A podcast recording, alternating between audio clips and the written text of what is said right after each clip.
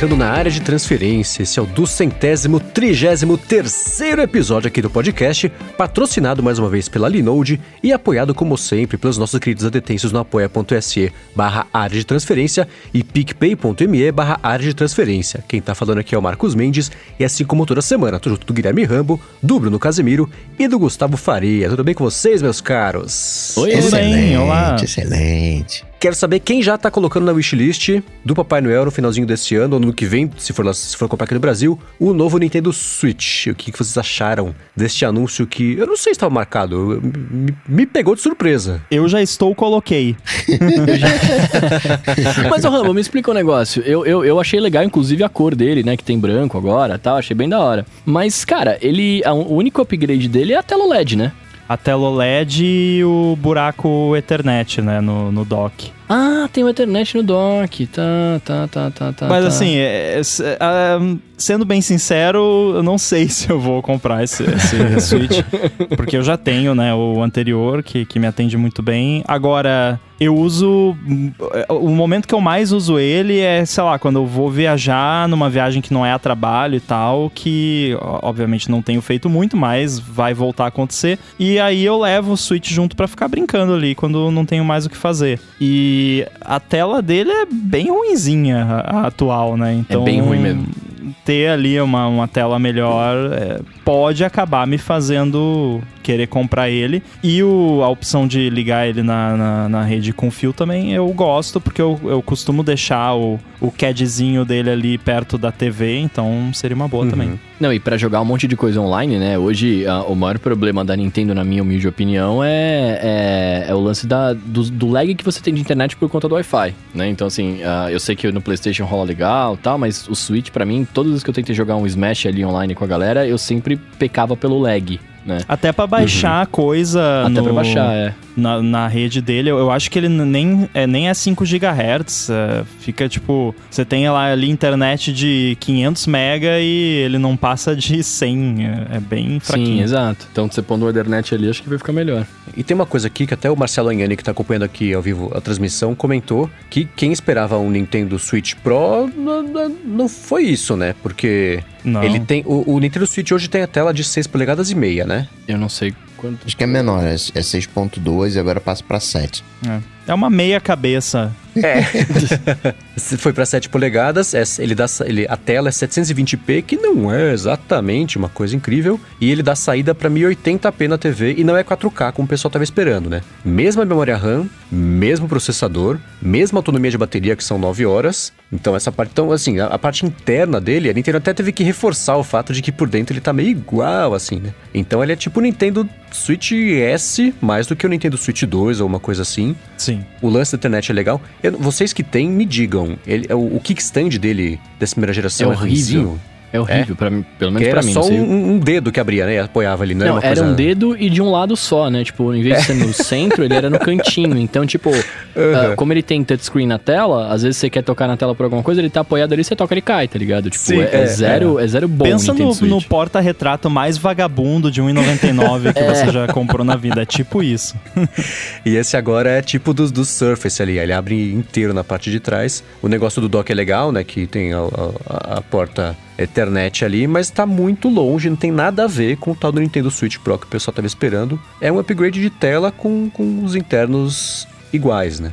Será que esse Pro não, não tá em desenvolvimento e talvez até era pra ter saído agora e não vai rolar por causa do, da- do lance dos, dos processadores? Que tá atrasando tudo, né? Até o É, M2 da Apple estão falando que era pra sair esse ano e vai, vai ficar pro ano que vem por conta disso. Então eu acho que você esperar grandes revoluções que envolvem silício dentro do- do- das coisas, porque né, eles fizeram um, um mini upgrade, mas mantendo as partes internas. É, Talvez seja por conta disso. É, tanto que o preço nem mudou muito, né? São 50 dólares a mais e que é aquela coisa também de... Assim, são 50 dólares a mais, você vai ter uma tela mais bacana, que vocês estão comentando que a tela do, do Switch original, o atual, é bem ruinzinha. Então, pra mim, troca- custando 50 dinheiros a mais, supondo que eu estou ganhando em dólar pra comprar e gastar em dólar, por 50 a mais, é, claro, né? Vamos lá. É, eu não aconselharia, se a pessoa vai comprar o Nintendo Switch agora, eu não aconselharia comprar a versão antiga, né? Comprar já essa versão de 50 dólares a mais. Até porque eu sou. a- o meu Switch é da, é da leva que ele tinha bug, bug de hardware. Então o Bluetooth Ih. do meu, do controle, não funciona muito longe. Tipo, tem uma série de coisas Ah, que eu isso é comecinho, problema? né? Eu achei Isso que é era assim problema. mesmo, porque o meu, quando eu, se eu coloco ele. É que na verdade aqui no apartamento novo eu não fiz o setup dele ainda. Mas lá no apartamento anterior eu tinha o, o dock dele a- meio que atrás da TV, porque ela ficava na, na mesa assim. E, e se ele ficava ali, não funcionava direito. Eu tinha que meio que puxar ele pra frente. É. Então isso é, é meio que um bug mesmo, né? É um bug, é um bug das primeiras gerações do, do Switch, ele veio com esse bug e não teve, eu acho que não teve recall, mas ah, depois eles arrumaram nas versões, né, nas segundas fabricações lá. Tanto que É, o teve meu Switch coletivo, não teve? Teve, teve alguma coisa, eu não vou lembrar agora como que foi a parada, mas teve Pô, a eu galera não reclamando. recebi os meus 10 Espera só um segundo. centavos. né? É que processo coletivo é tipo gate, né? Sai Uhum. um produto, já sai o pessoal, advogado caçando o problema e juntando gente pra tentar arrancar uns troquinhos ali das empresas. Quando vocês falam que a, a resolução da tela, a, a tela é ruim, a, a resolução é a mesma, né? É 100 720, 1280 por 720 nos dois modelos. É, o- uma é OLED, a outra é o, é o LCD. É o LCD que é ruim, a taxa de refresh, o, o, o, o que, que é ruim na, na tela exatamente? Cara, é aquela coisa do LCD antigo, sabe? Lembra aqueles monitor LCD quadrado que você vê o LCD, sabe? Eu não sei explicar Tela de direito. avião. É, É aquela assim, te-. Isso, exatamente. É, É, igual a tela de entretenimento de, de classe econômica. Assim, é, é bem aquela tela LCD ruim, sabe? Não é só a resolução. A resolução pros jogos estilo Switch eu acho suficiente, sinceramente. Seria legal ter 4K na, na TV 4K? Seria. Mas, assim, não vejo tanto, não sinto tanta falta. Agora, é- é a qualidade da tela mesmo que você olha e você. "Ugh, Isso é um LCD ruim, sabe? Você, você vê que é um LCD ruim. Basicamente, você tá jogando TV com uma qualidade legal, e aí quando você tira pro console, parece que é um Game Gear, tá ligado? Fica a discrepância, assim, manja. É, então, Switch eu sempre penso, ia ser tão legal comprar e ter e jogar, mas eu acho que eu acabei, ia virar um, um Kindle 2 aqui em casa, assim. Eu, aliás, eu vou ter usar essa semana, mas ainda assim, a comparação se mantém, acaba encostando meio rápido, assim. Terminando o primeiro Mario lá, que era super legal, que eu terminei uma vez com, com o meu irmão e, e queria jogar ele inteiro pra ver qual é. Zelda nunca me empolgou, né? Que eu já comentei algumas vezes aqui que não é pra mim, então, sei lá. Eu tenho curiosidade de mexer, de ver, mas é passar graça, acho que meio rápido, assim. Mas quem sabe com Pro, com jogos que rodam em mais de- do que em 720p, a história não mude. Vamos ver se a tela OLED é uma tela OLED boa, né? E não uma tela OLED de entretenimento de, de avião, né? Porque assim, não quer dizer que por não ser 4K, retina, blá blá blá, que ela não é boa. Ela pode ser uma tela de 720p, mas é uma tela boa, né? Que você olha pra tela e você não fala, nossa, que tela horrível, né? Muito bem, vamos começar aqui com. Os- Daqui a um ano a gente vê quem comprou, quem não comprou isso aí. Lembrando que ele sai dia 8 de outubro nos Estados Unidos e a Nintendo confirmou que vai chegar. É tipo o Apple Pay no Nubank. Então, vai ter. Quando. é, Deixa pra lá, um dia, Já, um dia já. chega, mas vai ter, sossega. Então já avisaram que vai rolar. Por outro lado, lançaram, vai lançar o, o Switch Lite aqui no Brasil, né? Vai custar 1.900, que é um pouquinho a mais do que o, mercado cinza vinha cobrando. Mas começar com os assuntos aqui em relação ao podcast da semana passada, eu comentei, né? A gente falou aqui um pouquinho sobre a lógica do CPF e tudo mais, e o Fernando Alto deu uma informação complementar, essa eu não sabia. Ele falou que além dessa lógica que que eu tentei explicar, que vai, você vai multiplicando os números é, para depois fazer a soma ali com o dígito verificador, ele comentou que o último número antes do dígito verificador é ele corresponde à região fiscal. Então eu que sou de São Paulo, por exemplo, o meu CPF, o, o- o nono dígito é 8, porque São Paulo é a oitava região fiscal. Ele falou que a primeira região, Distrito Federal, Mato Grosso, é, Goiás, e tem cada um até chegar no zero ali. é Rio Grande do Sul, por exemplo, é o fim zero. Eu falei, olha só, nunca havia reparado que os meus amigos todos e meus parentes todos, quando eu escutava dar o CPF na nota, terminavam com 8, assim como os meus aqui, do pessoal aqui de São Paulo. É, isso Aprendi é uma curiosidade legal. Inclusive, o gerador de CPF lá que, que eu uso pra teste, ele de- dá essa opção pra você, pra você marcar, "Ah, eu quero que ser, simule ser do estado tal. E ele coloca o dígito correspondente. Essa é, pô, é tipo de cartão de crédito também, né? Que tem. O número não é tão aleatório assim, né? Você vai preenchendo e já vai sabendo É, se é crédito, se débito, qualquer bandeira, essas coisas Tem todas os estão meio... BINs, chama, chama os. BINs do- das operadoras e tá, principalmente os primeiros quatro dígitos geralmente identificam Uhum. bem de onde é o cartão, às vezes os primeiros seis, se eu não me engano. É, enfim, se a gente, isso poderia ser um quadro aqui se a gente fosse começar a descrever a lógica de todos esses números que parecem aleatórios, né? Por isso, ó, dica pra vida. Não posta nem um pedacinho do, do- do- do- Chegou o cartão que você tava muito orgulhoso e poder mostrar. Tudo bem que eu tô colocando o número atrás agora pra evitar esse tipo de coisa. Mas não, não mostra nem o número, não, porque. Se Ah, for tipo, o ultravioleta lá do, do Nubank, não vai ter Ah, é, problema, né? porque não vai ter nada no cartão. Pois é, é. Mas, mas Ou é bom da Apple, né, também. colocar. Isso de não postar nadinha, pegaram uma foto, uma, uma foto de um, de um queijo que o cara tirou segurando na mão e tinha digital dele na mão. E o cara era um traficante de drogas, isso lá no Reino Unido. Ah, grampearam o cara, preso, porque não tem como negar, né? Caramba. Tua digital, é você, né? Então, é tirar foto só com formato de mão, né? Que formato de mão não- ainda não, não é um biométrico, entre aspas, né? Pra identificação, porque até nisso estão de olho.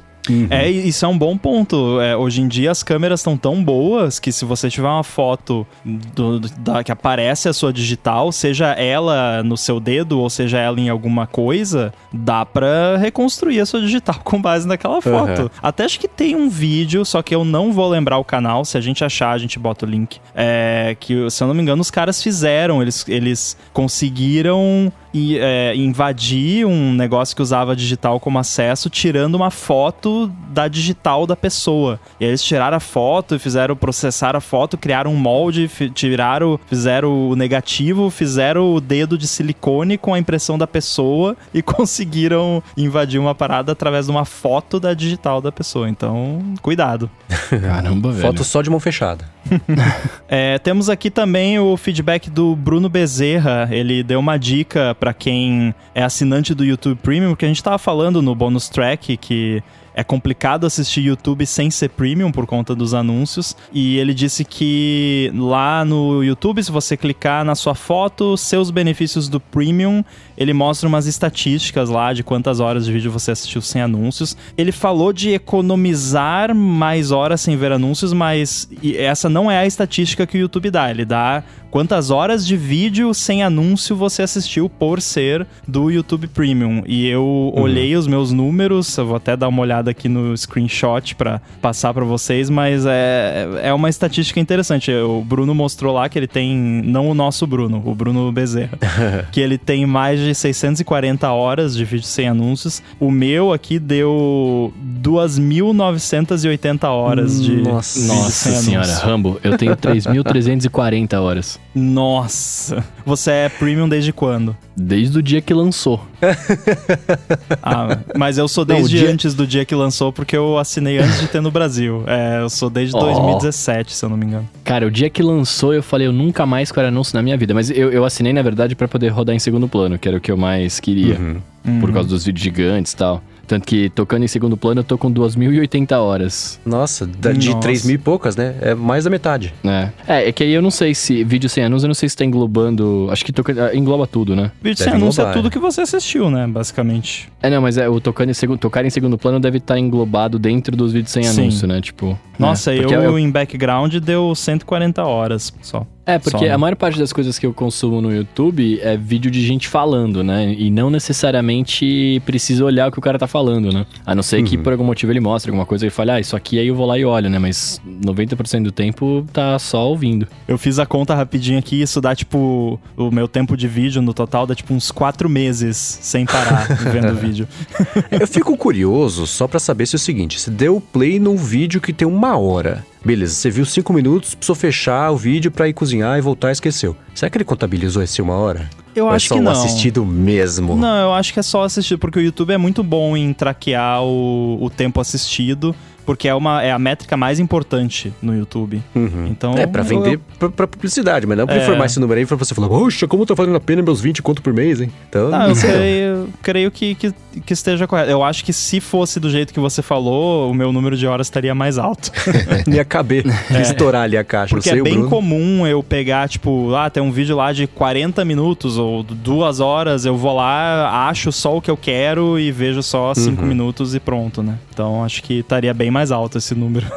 É, né? Eu não tenho o YouTube Premium e nem o app do YouTube, então esse, eu não tenho esse, esse, é, esse dado aqui. Uma coisa que eu consultei que eu lembrei que existe é o do Overcast, né? Que ele tem também, ele mostra nos ajustes lá quantas horas você economizou só com o recurso Smart Speed que ele acelera um pouquinho só o áudio, independente dos ajustes de, de velocidade que você coloca, é, junto ali de, de, encurtar os silêncios também. E para mim deu que ele me, me economizou, então foi só de, de, tempo poupado 565 horas de, de podcasts escutados a mais ou, ou, economizados por causa do ajuste de Smart Speed, sem contar a aceleração e encurtamento de silêncio também que eu coloco. Onde tem essa informação? Tô procurando aqui. Então, se você for, você entrou no Overcast, em cima na esquerda ele tem, tem ali o, o, iconezinho. Desce tudo, é a última coisa, embaixo aqui. de About. 625 horas. Olá!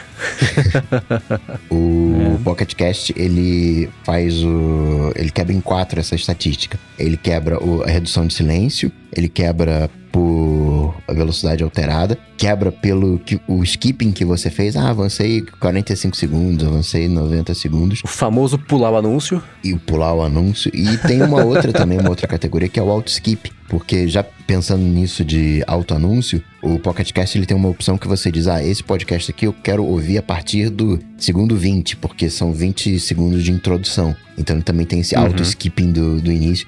Aí ele quebra em, Isso é bom. em quatro. Eu quero só fazer um disclaimer aqui antes da gente trocar de assunto, uh. que é o seguinte: das minhas 3 mil e poucas horas aí que eu tenho aqui no YouTube Premium, é, a maior parte dessas horas foram concebidas enquanto eu dormia. Porque eu durmo, quando eu vou dormir, eu ligo algum vídeo e deixo rolando como se fosse um podcast no fundo, né? E eu não estou ouvindo, não estou vendo, só ouvindo.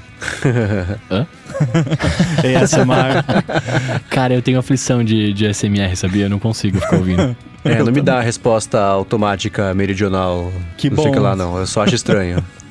É, o meu me deu é a resposta creepy, meio tipo, né? caramba, é, que isso? Só é meio estranho. Então é, é tipo assim, no, na escala de reação ao efeito, o Mendes não tem nada e o Bruno tem demais, né? Porque o Bruno fica uhum, todo contorcido e ah, o, não, o Mendes não, não, sente nada. É a escala Mendes Casemiro de SMR, para você saber onde você tá.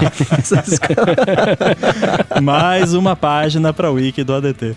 De, de SMR tem os canais de, de TikTok que fazem isso. Eu fico com dó do microfone. Porque a galera pega creme de barbear, passa no microfone, fica passando a mão no, no, no microfone. Dá, caramba, dá uma agonia, dá um dó Isso é uma microfone. falta de respeito com equipamento eletrônico. Não é? Eu não, acho. Não, eu, eu acho. acho. Eu acho. Eu acho uma baita falta de sacanagem. Os caras fazerem isso, ficar raspando as coisas. Falam, mano, o microfone é um bagulho muito sensível pra você fazer isso. Não faça. Não faça. Respeitem seus microfones. Isso aí.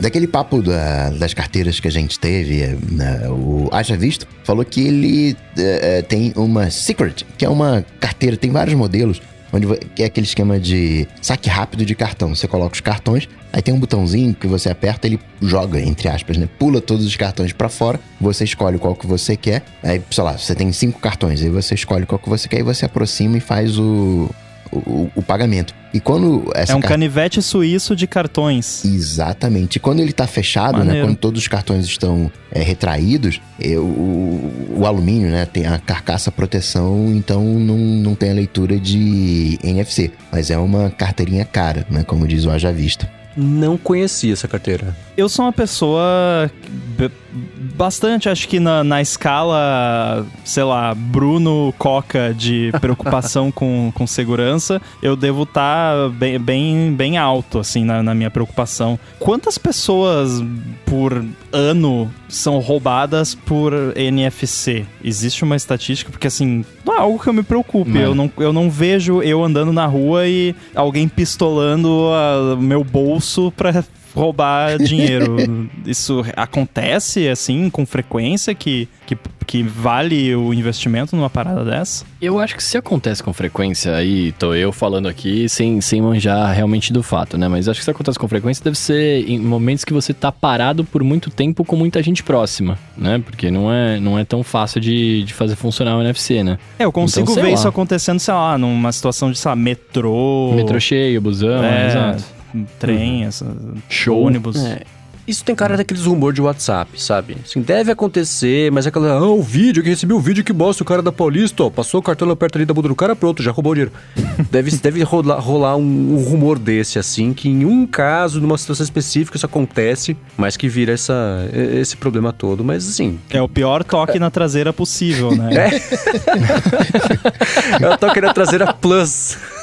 Você paga.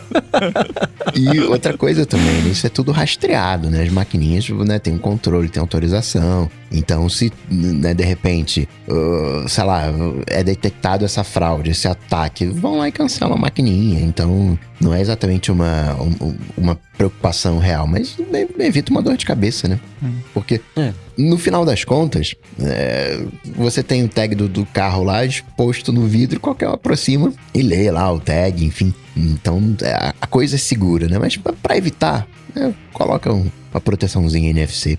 Faz sentido. É, tem muita coisa que eu, que eu faço que na prática, assim, é, a, a, probabilidade daquele tipo de ataque acontecer comigo é, é ínfima, mas é, é, é, divertido você saber que, não, mas eu tô protegido contra esse negócio. Uhum. É, mesmo que a possibilidade seja remota. Então, eu, eu entendo o gosto por, por, esse tipo de coisa. Muito bem, ó, e sobre o problema que a gente comentou na semana passada, né, do Special de mexer na música com o movimento da cabeça, o Eliade Ferreira tá falando aqui que no Beta 2, antes do relançamento, já dava para você desativar o Spatial Audio lá na, acessibilidade do iPhone. Aí você podia desligar a opção dentro do, do lance dos AirPods. Vocês chegaram É interessante isso porque essa opção, é, ela se chama, se você vai lá em acessibilidade AirPods, aí você seleciona os AirPods que você quer editar, tem uma opção seguir iPhone alguma coisa assim. E uhum. essa opção foi comentada conosco num passado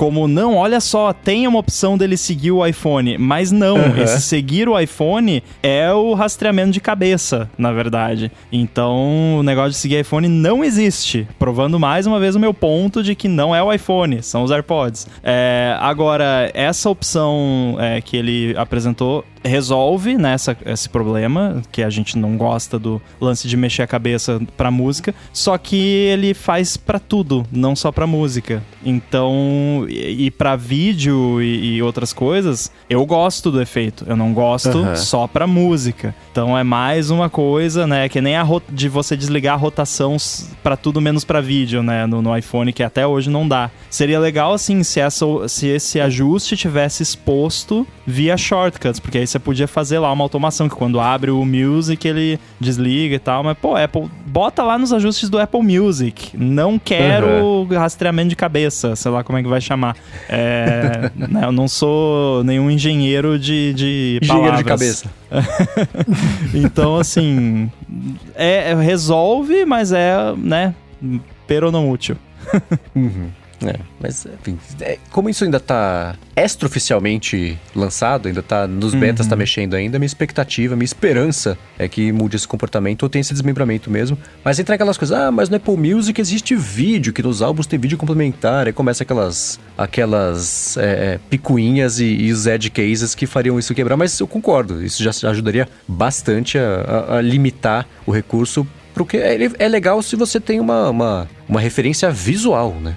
Tá vendo? Uhum. Um vídeo é bem diferente da música, mas enfim, estamos nos repetindo aqui sobre, sobre esse assunto. Olha como essas coisas são complicadas, né? Porque eu tava pensando, não, faz uma distinção assim, para vídeo, para áudio. Ponto. Sim, simples, né? Simples, para vídeo e para áudio.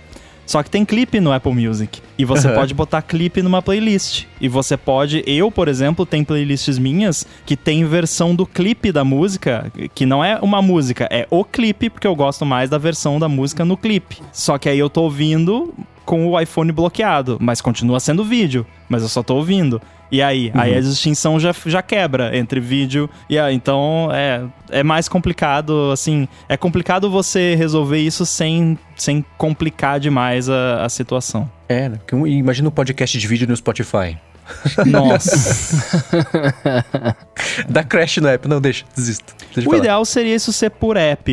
É, até, acho que é pela primeira vez no iOS 15, agora a Apple colocou um ajuste na central de controle que afeta só o app atual, que é a opção de tamanho de texto. Porque a central de controle sempre foi aquela central onde você altera o device inteiro. Uhum. E agora tem essa opção lá, o que quebra, de certa forma, o modelo da central de controle. Então já é meio que uhum. um complicador ali. Mas se tivesse, de repente, né, uma opção ali de você, na central de controle, desligar isso só para um app, né? Só pro Apple Music. Ah, mas daí eu vou ouvir no Spotify, vai tá, tá.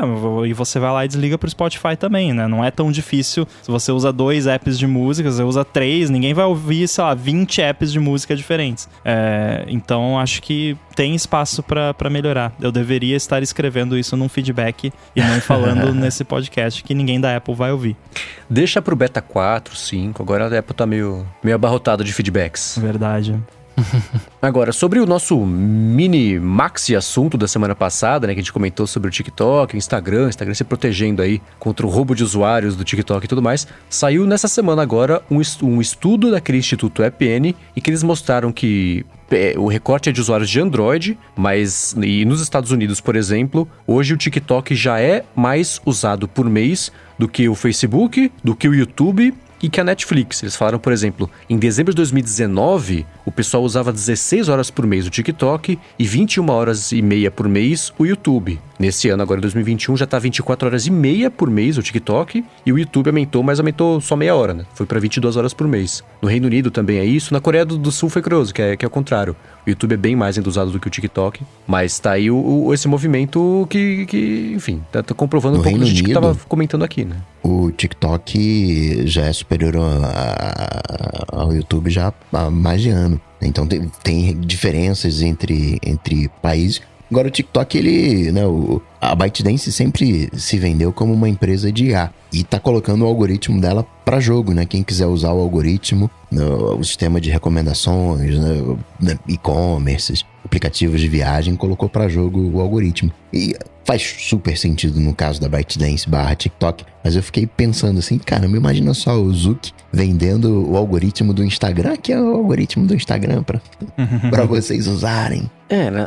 eu vejo a força, por exemplo, do TikTok de recomendação e do Instagram, que é a força do Facebook inteira de anúncios, e só tem essa força porque é o Facebook inteiro, né? Ele vai cruzando os dados de, de navegação seus, dos seus amigos, para exibir lá no Instagram e fala: Meu Deus, eu falei sobre panelas ontem, como é que já apareceu aqui o anúncio? Então é, é meio por aí. Mas isso do TikTok, agora você vê como foi complicado aquele lance todo de o governo americano mandar vender o, a operação dos Estados Unidos TikTok para uma empresa americana, que a Microsoft ia comprar junto com a Walmart, a Oracle também entrou na brincadeira. Aí a China falou assim: tá, então se vai ter que vender o, o aplicativo é uma coisa, mas o algoritmo não. O algoritmo é separado do aplicativo. E eles já deram um jeito agora de fazer o algoritmo virar um produto separado também, para não correr nenhum risco aí de fazer isso e até aliviar o lance de, de competitividade, né? Se pintar algum problema desse aí para eles, eles falam que eles estão disponibilizando por uma taxa o aplicativo que faz a diferença para eles. Então é, é, é, curioso ver essas micro movimentações aí de todo mundo se preparando para problemas futuros, investigações futuras que vão rolar, né?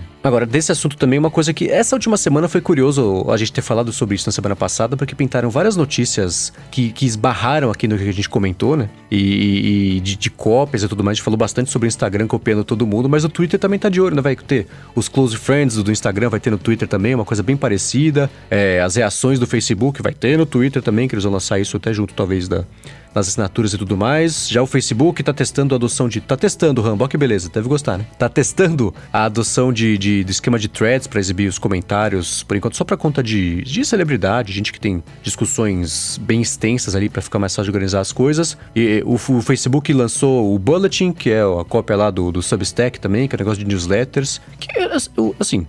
Eu não sei vocês, mas eu ainda tô tentando encontrar qual que é a grande sacada desse boom do renascimento de newsletters. Qual que é a vantagem nova que isso oferece hoje em dia? Olha, eu tive um pouco de contato com isso porque o John, que faz o Stack Trace comigo, ele teve uma newsletter por um tempo e a newsletter dele teve o mesmo progresso da, da maioria da, das newsletters que eu vejo, pelo menos na minha área, que é durar ali um meio ano e morrer. Basicamente, uhum. assim, toda newsletter que eu já vi tem uma só, assim, da minha área que é perdurou e que continua existindo, que é o iOS Dev Weekly, que é o, o Dave que, que, que publica. E, assim, eu nem considero, assim, é uma newsletter porque vem por e-mail, se você pode assinar lá para receber por e-mail. Mas eu não, eu não recebo por e-mail. Eu, eu abro o site, ele compartilho o link da newsletter no, no Twitter toda semana, eu clico e leio no site. Então, assim, uhum. para mim é um blog agregador de, de conteúdo. Uh, mas eu não sei qual é. Realmente não, não, não, não ainda não vi qual é a vantagem de você ter uma newsletter hoje em dia que não seja simplesmente capturar e-mails das pessoas para mandar propaganda. Tem o Acho que o grande diferencial de uma newsletter é o tal da, da curadoria. Né? É, é, uma seleção de links. Né? O, não, chega no momento que você descobre que você não, não vai conseguir ler todos os livros, não vai conseguir ler todos os arquivos, não vai conseguir fazer todas as coisas que você gostaria. Então você acaba tendo filtros. De alguma maneira, o, aqui o área de transferência é um filtro. Né? É, é uma maneira das pessoas saberem de determinadas coisas, ouvirem opiniões sobre determinadas coisas, que a newsletter é, é uma maneira de fazer isso através de e-mail, com mais links, menos links, mais conteúdo, menos conteúdo. Mas acho que é, um, é uma maneira de você interagir autenticamente com uma pessoa. Existem newsletters que são comerciais, que são só propagandas. Sim, existem, mas tem muitas newsletters de, de, de, pessoas. Muitas das vezes, um veículo ele tem uma, uma editoria muito forte. E aí o cara, né, o jornalista não pode falar aquilo que ele realmente gostaria de falar. Né, ele vai e coloca numa newsletter. O próprio Mark Gurman tá com uma newsletter agora, né, onde ele afrocha um pouco mais. Ele, quando tá na Bloomberg, tem que falar lá aquelas coisas. Oh, então, sabe o que, que é? De acordo com as pessoas familiares, naquele, aquela frase padrão, né? as pessoas familiares com o assunto, blá blá blá blá blá blá. No caso de uma newsletter, ele pode afrouxar um pouquinho. Ainda é um jornalista, ainda tem as suas fontes, ainda tem né, a sua credibilidade, mas muda um pouco mais a linguagem.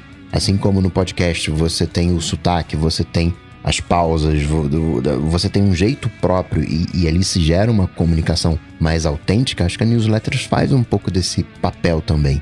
Mas eu, eu ainda. Eu entendo o que você está falando, e, e, sim, né? Se você pega em 2021 uma pessoa que vai assinar uma newsletter porque ela quer de fato receber aquele conteúdo, é, é, é, é muito legal e talvez mostre até um, um, engajamento maior do que ser só mais um número dentro da rede social da pessoa, né? Mas ao mesmo tempo, sei lá, cara, eu acho que é uma forma. Eu vou ser, eu vou ser muito trouxa no que eu vou falar aqui, tá? Eu, eu sei. Mas é uma forma muito arcaica de você receber algum conteúdo e, e que, sei lá, muitas vezes, pelo menos no meu caso aí, pode ser que eu use o meu e-mail da forma errada. Mas é, 98% são informações que você não pediu para receber e chega lá e vem como spam, ou enfim, e, e, só tá lá pra te incomodar, tá ligado? Se eu quisesse aquela informação, talvez eu fosse atrás dela, não sei. Mas você foi atrás dessa informação, você foi lá pro cara e falou, cara, me manda as suas informações. Uma coisa é o spam, uma coisa é, é aquele e-mail não autorizado, aquela informação que chega para até você, outra coisa é a, a loja querendo te vender tal coisa e fazendo uma oferta para você. Isso é uma coisa, isso é uma situação. Outra situação a gente meio que se informa pelo WhatsApp. E quando digo isso, eu estou me referindo ao algoritmo do Facebook que mostra as coisas que quer, o, que determina o, o, alcance das coisas. O, a gente perdeu o, o blog ali em 2010.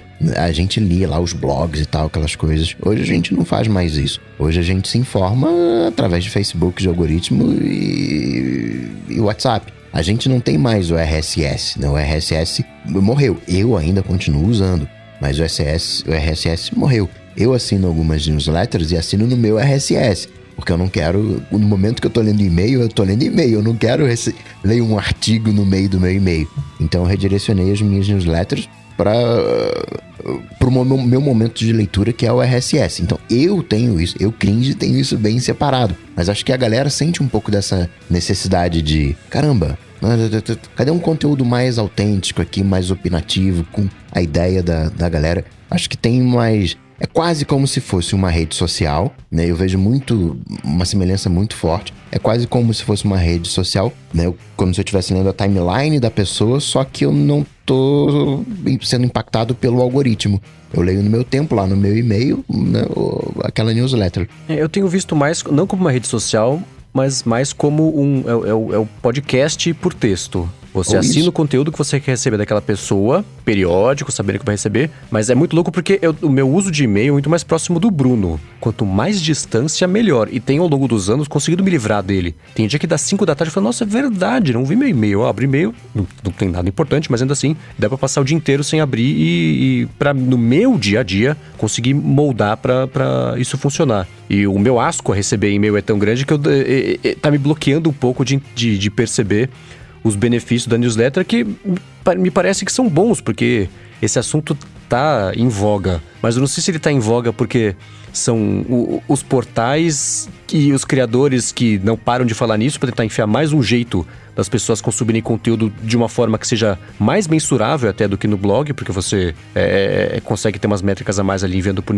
por e-mail para a pessoa do que existir uma demanda de fato orgânica para cima disso, porque não sei, eu queria ter, ter encontrado já a, a grande vantagem da newsletter versus você ter um blog ou um site que seja de, de- de notícias ou um podcast mesmo de notícias, sendo alguém que faz um, É, mas eu ainda tô, tô tentando sacar qual é, especialmente no caso das pagas, né? Porque que universo é esse de pessoas que estão dispostas a, a- a sustentar uma newsletter de forma paga? Acho muito louco isso.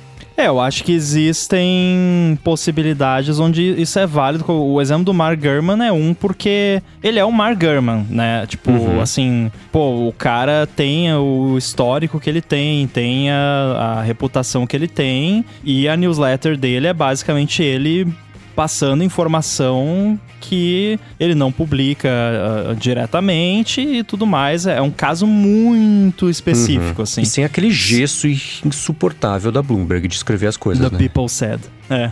É. So, em- então, assim, é, eu não sei, eu acho que no caso dele até é interessante, só que tem outro ponto também. A galera pega a newsletter dele e comenta no Twitter, faz matéria em outros sites, então, tipo. Por que, que eu vou assinar, pagar pra assinar a newsletter dele? Claro, poderia pagar só pra a- apoiar o trabalho dele, né? Mas, Aham. fora isso, pra ter acesso ao conteúdo, não vale a pena, porque eu, eu- Uhum. assim, as coisas ah, suculentas que, que saem ali da, da newsletter vão ser publicadas pela internet toda, então não sei, é, assim, continuo sem entender muito bem o ponto. O Mendes né, falou assim: cara, não sei como é que as pessoas pagam por uma newsletter. E ao mesmo tempo ele comparou com podcast. Então vou fazer outra pergunta aqui. né? Você acha absurdo pessoas pagarem por podcasts, né? Incentivarem os podcasts? Então, foi, foi essa comparação exatamente que eu quis fazer, né? Que a, a- a minha cegueira de um lado é até irônica porque de um outro eu vivo disso, né? Mas é específico no caso das newsletters. E o Rogério Nascimento aqui que tá acompanhando a Viva, ele citou inclusive a Interfaces, que é... Acho que foi a, prim- foi a primeira vez que eu tive um contato próximo com alguém da, gente aqui, assim, que fazia a newsletter. E eu, eu tive a mesma... Mesma falei, nossa, que louco, né? As newsletters estão voltando. Isso foi em 2019, eu acho que eles lançaram. E, e quem não conhece, conhece, é muito bom. Toda sexta-feira eles mandam. É, mas é, eles, eu, eu, eu percebi que eles migraram um pouquinho também para um lance parecido até com blog. Ele publica newsletter mesmo e matérias que não estão dentro da newsletter, porque até a pegada é diferente, mas ainda assim é um exemplo bom de. de de, de, de um formato que me parece super consolidado do jeito que eles entregam as notícias, tudo bem, bem, bem é, é, rapidinho ali pro consumo rápido da notícia, mas ainda assim a ideia de você de eu receber mais um e-mail por semana com um monte de conteúdo, falo, não, nu- nunca foi para mim, tô falando de mim, dos meus hábitos. Respondendo essa questão de, pô, mas e o podcast, então não, não, não- é um absurdo pagar por podcast também? Dependendo do podcast, acho que é. Assim, por exemplo, não pague pelo ADT, de jeito Não, tô brincando.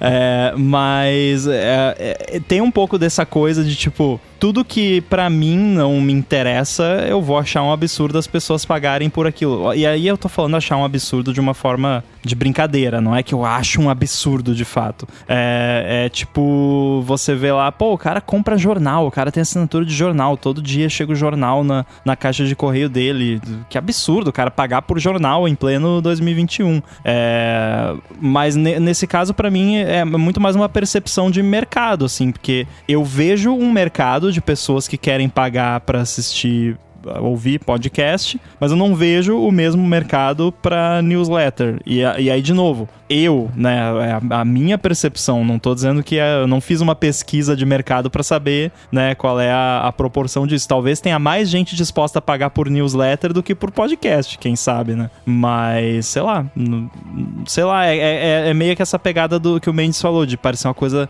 antiga. É, então, é, eu, eu tô ouvindo vocês falarem e eu comecei a pensar aqui que, na verdade, verdadeira, a, a, minha, o meu incômodo e do Mendes é o fato de ser uma parada mais arcaica e que vem por um meio de comunicação que a gente não gosta muito, que é o e-mail né? De repente, se eu recebesse essa mesma newsletter em um outro formato, sei lá, não no WhatsApp, que eu também não gosto, mas uhum. por, um, por um outro lugar, tá ligado? Por uma falado, outra forma de, de, receber, falado, exato, é. Eu, eu acharia ok, que é o nosso, é o podcast, né? Então, talvez, talvez seja um pouco isso. É que, de novo, eu nunca fui o cara da, da leitura desse tipo de conteúdo. Até quando tinha blogs, etc., eu, eu consumia, claro, tal, mas eu sempre buscava maneiras de ser ouvido. Por exemplo, eu fazia, enquanto estava dirigindo, eu queria ler uma notícia, eu fazia a Siri ler pra mim, né? Com o, o lance da, da, de ler aqui, né? Do, do iPhone, enfim. Ah, então, sei lá, eu acho que é muito mais nessa pegada, tá ligado? Mas não acho ruim, não acho ruim o, o lance de pessoas assinarem, etc.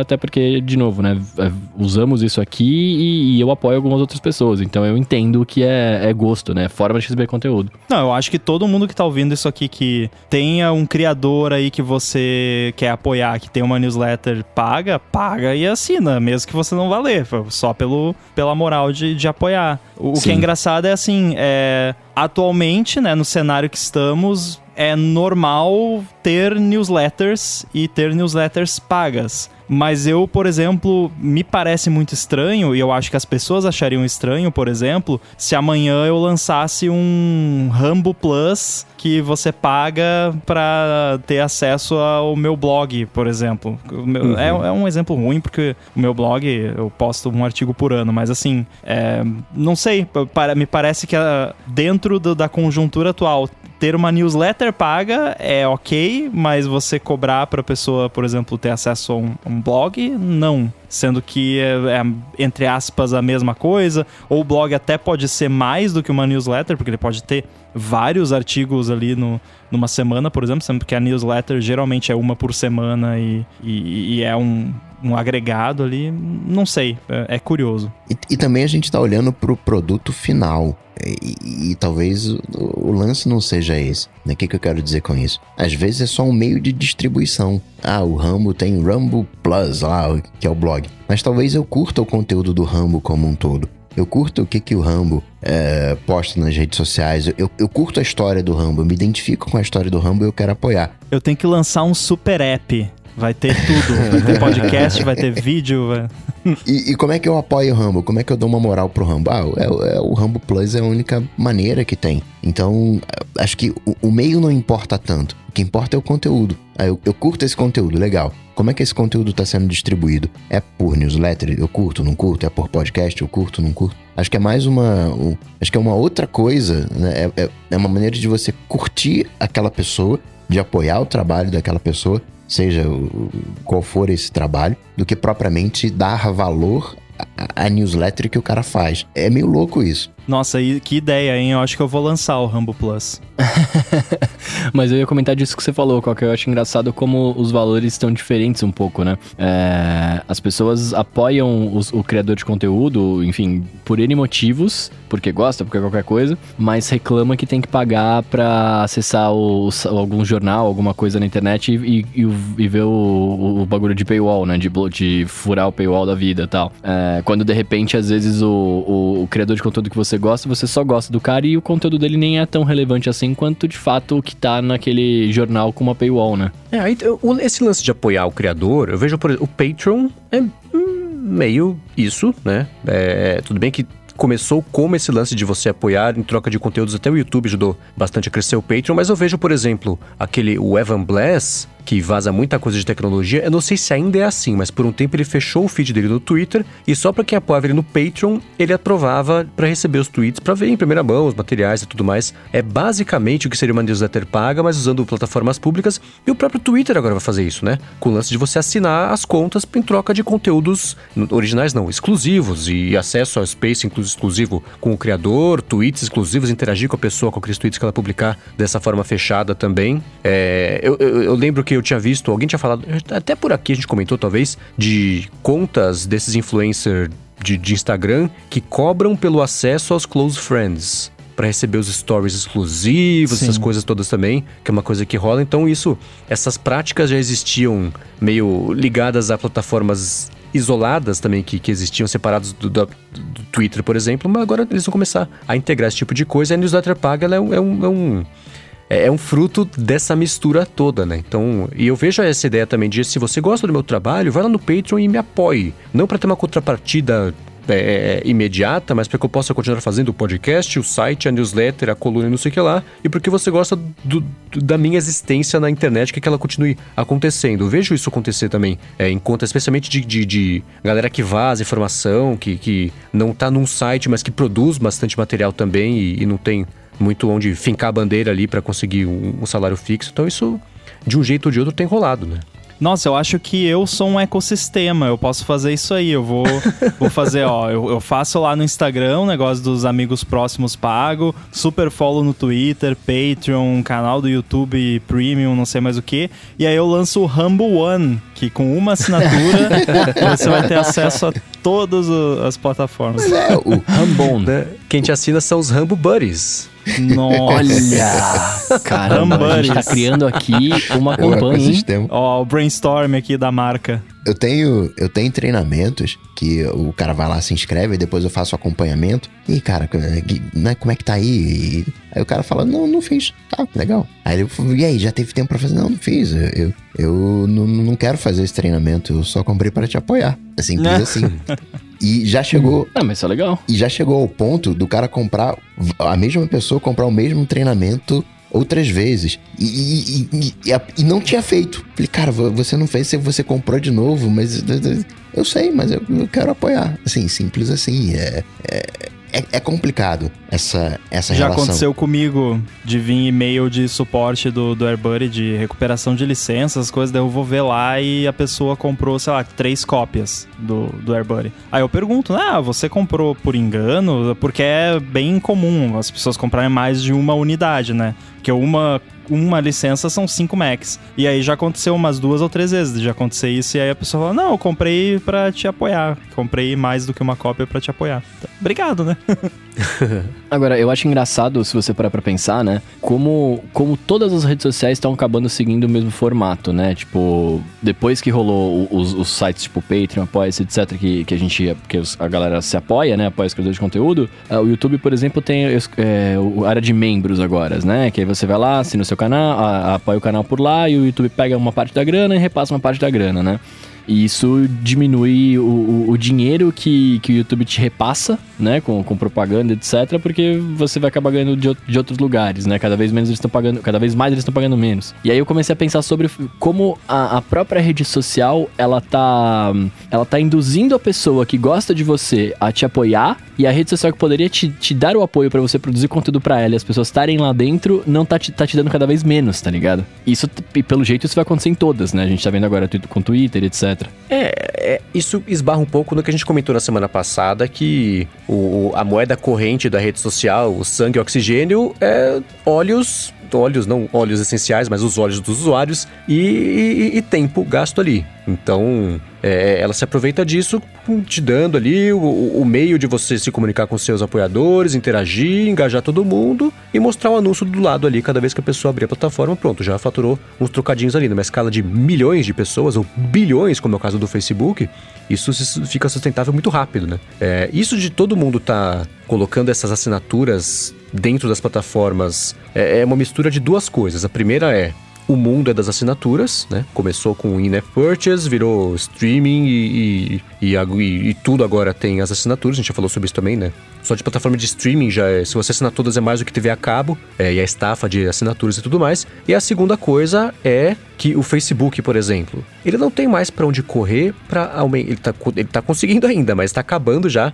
Para onde ele consegue correr para aumentar faturamento com publicidade. Né? É, eles aumentam a quantidade de usuários de um lado, mas de outro é. Ah, agora no Instagram, cada três fotos é uma propaganda. Ah, agora vamos colocar os conteúdos sugeridos junto do feed, porque você passa mais tempo ali, vem mais. Então eles vão achando esses jeitos. Mas tem um teto para isso também. O Twitter, por exemplo, estagnou faz muito tempo com propagandas. Começou com os usuários ativos monetizáveis, que a gente comentou na semana passada, mas ainda assim tem um teto que é bem baixo no caso do Twitter. Então, como é que faz? Complementa isso com o lance de assinatura, que já é uma coisa que está rolando no resto do mercado inteiro, né? E aos pouquinhos, é, e, com, e eles se aproveitam até dessa da boa vontade de quem consome o conteúdo querer apoiar a pessoa, ou se dispor a apoiar a pessoa quando a pessoa dá, dá essa abertura. Então eles ficam. Eles ajudam a fazer isso e fica com 10, 15, 30%. Então acho que essa mistura toda das coisas não é pela bondade do coração do Twitter, que eles querem que você apoie o criador de conteúdo direto com eles. É pelo bem do bolso deles, porque Sim. Eles deixam de depender de anunciantes e ou complementa, é,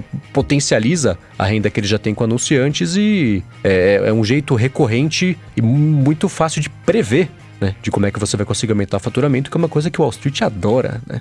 Mas eu acho o Twitter fazer isso, eu vou, defender o Twitter aqui, deixa que eu te defendo, Twitter. Eu acho que assim, ele fazer isso é, é ok, porque no Twitter você não tem nenhuma forma de remuneração para produzir conteúdo. Você produz conteúdo lá porque você quer, porque você gosta, porque você tá lá, enfim. É, então é uma forma, assim, deles começarem a se manter. A gente sabe dos problemas todos que o Twitter teve ao longo dos anos aí e tal. É, mas quando você pega um YouTube da vida, eu vou reclamar do YouTube de novo, porque eu tenho amigos youtubers que reclamam muito, então é, é o que eu mais consigo ouvir. É, você pega uma rede que te dava um, um, certo número de grana, tipo assim, você fazia um vídeo com um milhão de views, você ganhava há X anos atrás muito mais dinheiro do que você vai ganhar hoje, né? E automaticamente eles ganham muito mais grana hoje porque tem muito mais gente produzindo, muito mais anúncio, muito mais gente consumindo e etc, né? E aí, em vez deles é, fazerem alguma coisa para ajudar o, o, o, usuário, o usuário não, desculpa, ajudar o criador de conteúdo a produzir mais conteúdo para as pessoas ficarem mais lá, na verdade, eles fazem com que as pessoas gastem mais dinheiro lá, né? A pessoa que está consumindo o vídeo que antes era gratuito, sabe assim?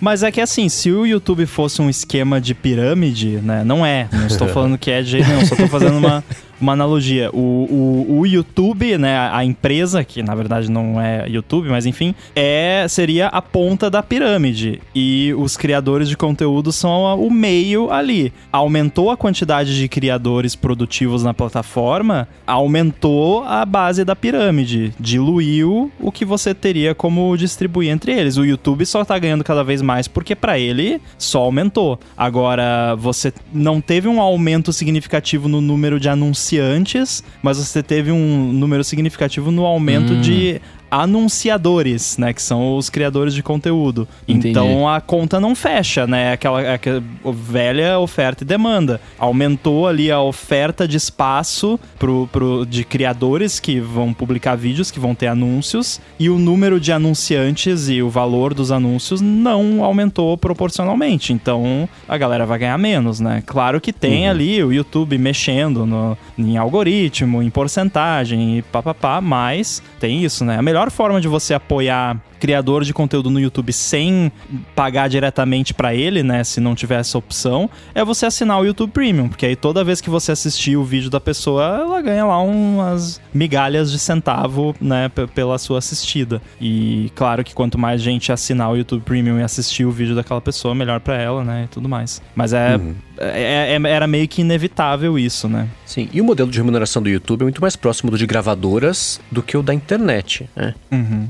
Hoje em dia é isso, né? Cada X milhões de streams você ganha, eles jogam uns centavos na cabeça do criador de conteúdo e com sorte os amendoins também pra não morrer de fome. E pronto, ele é desse por satisfeito. E, e, por isso que eles estão migrando, usam o YouTube como essa plataforma de passar o chapéu para se estabelecer como influenciador, criador de conteúdo, web celebrity, mas posta no Instagram, posta no TikTok, posta não sei onde, posta não sei onde, porque daí consegue, engaja melhor até o pessoal por esse contato mais direto, e aí que vem uma, uma boa parte do dinheiro também, porque se depender só do YouTube, a não ser que você seja um Marcus Brownlee da vida, não, não, não, não fecha a conta não.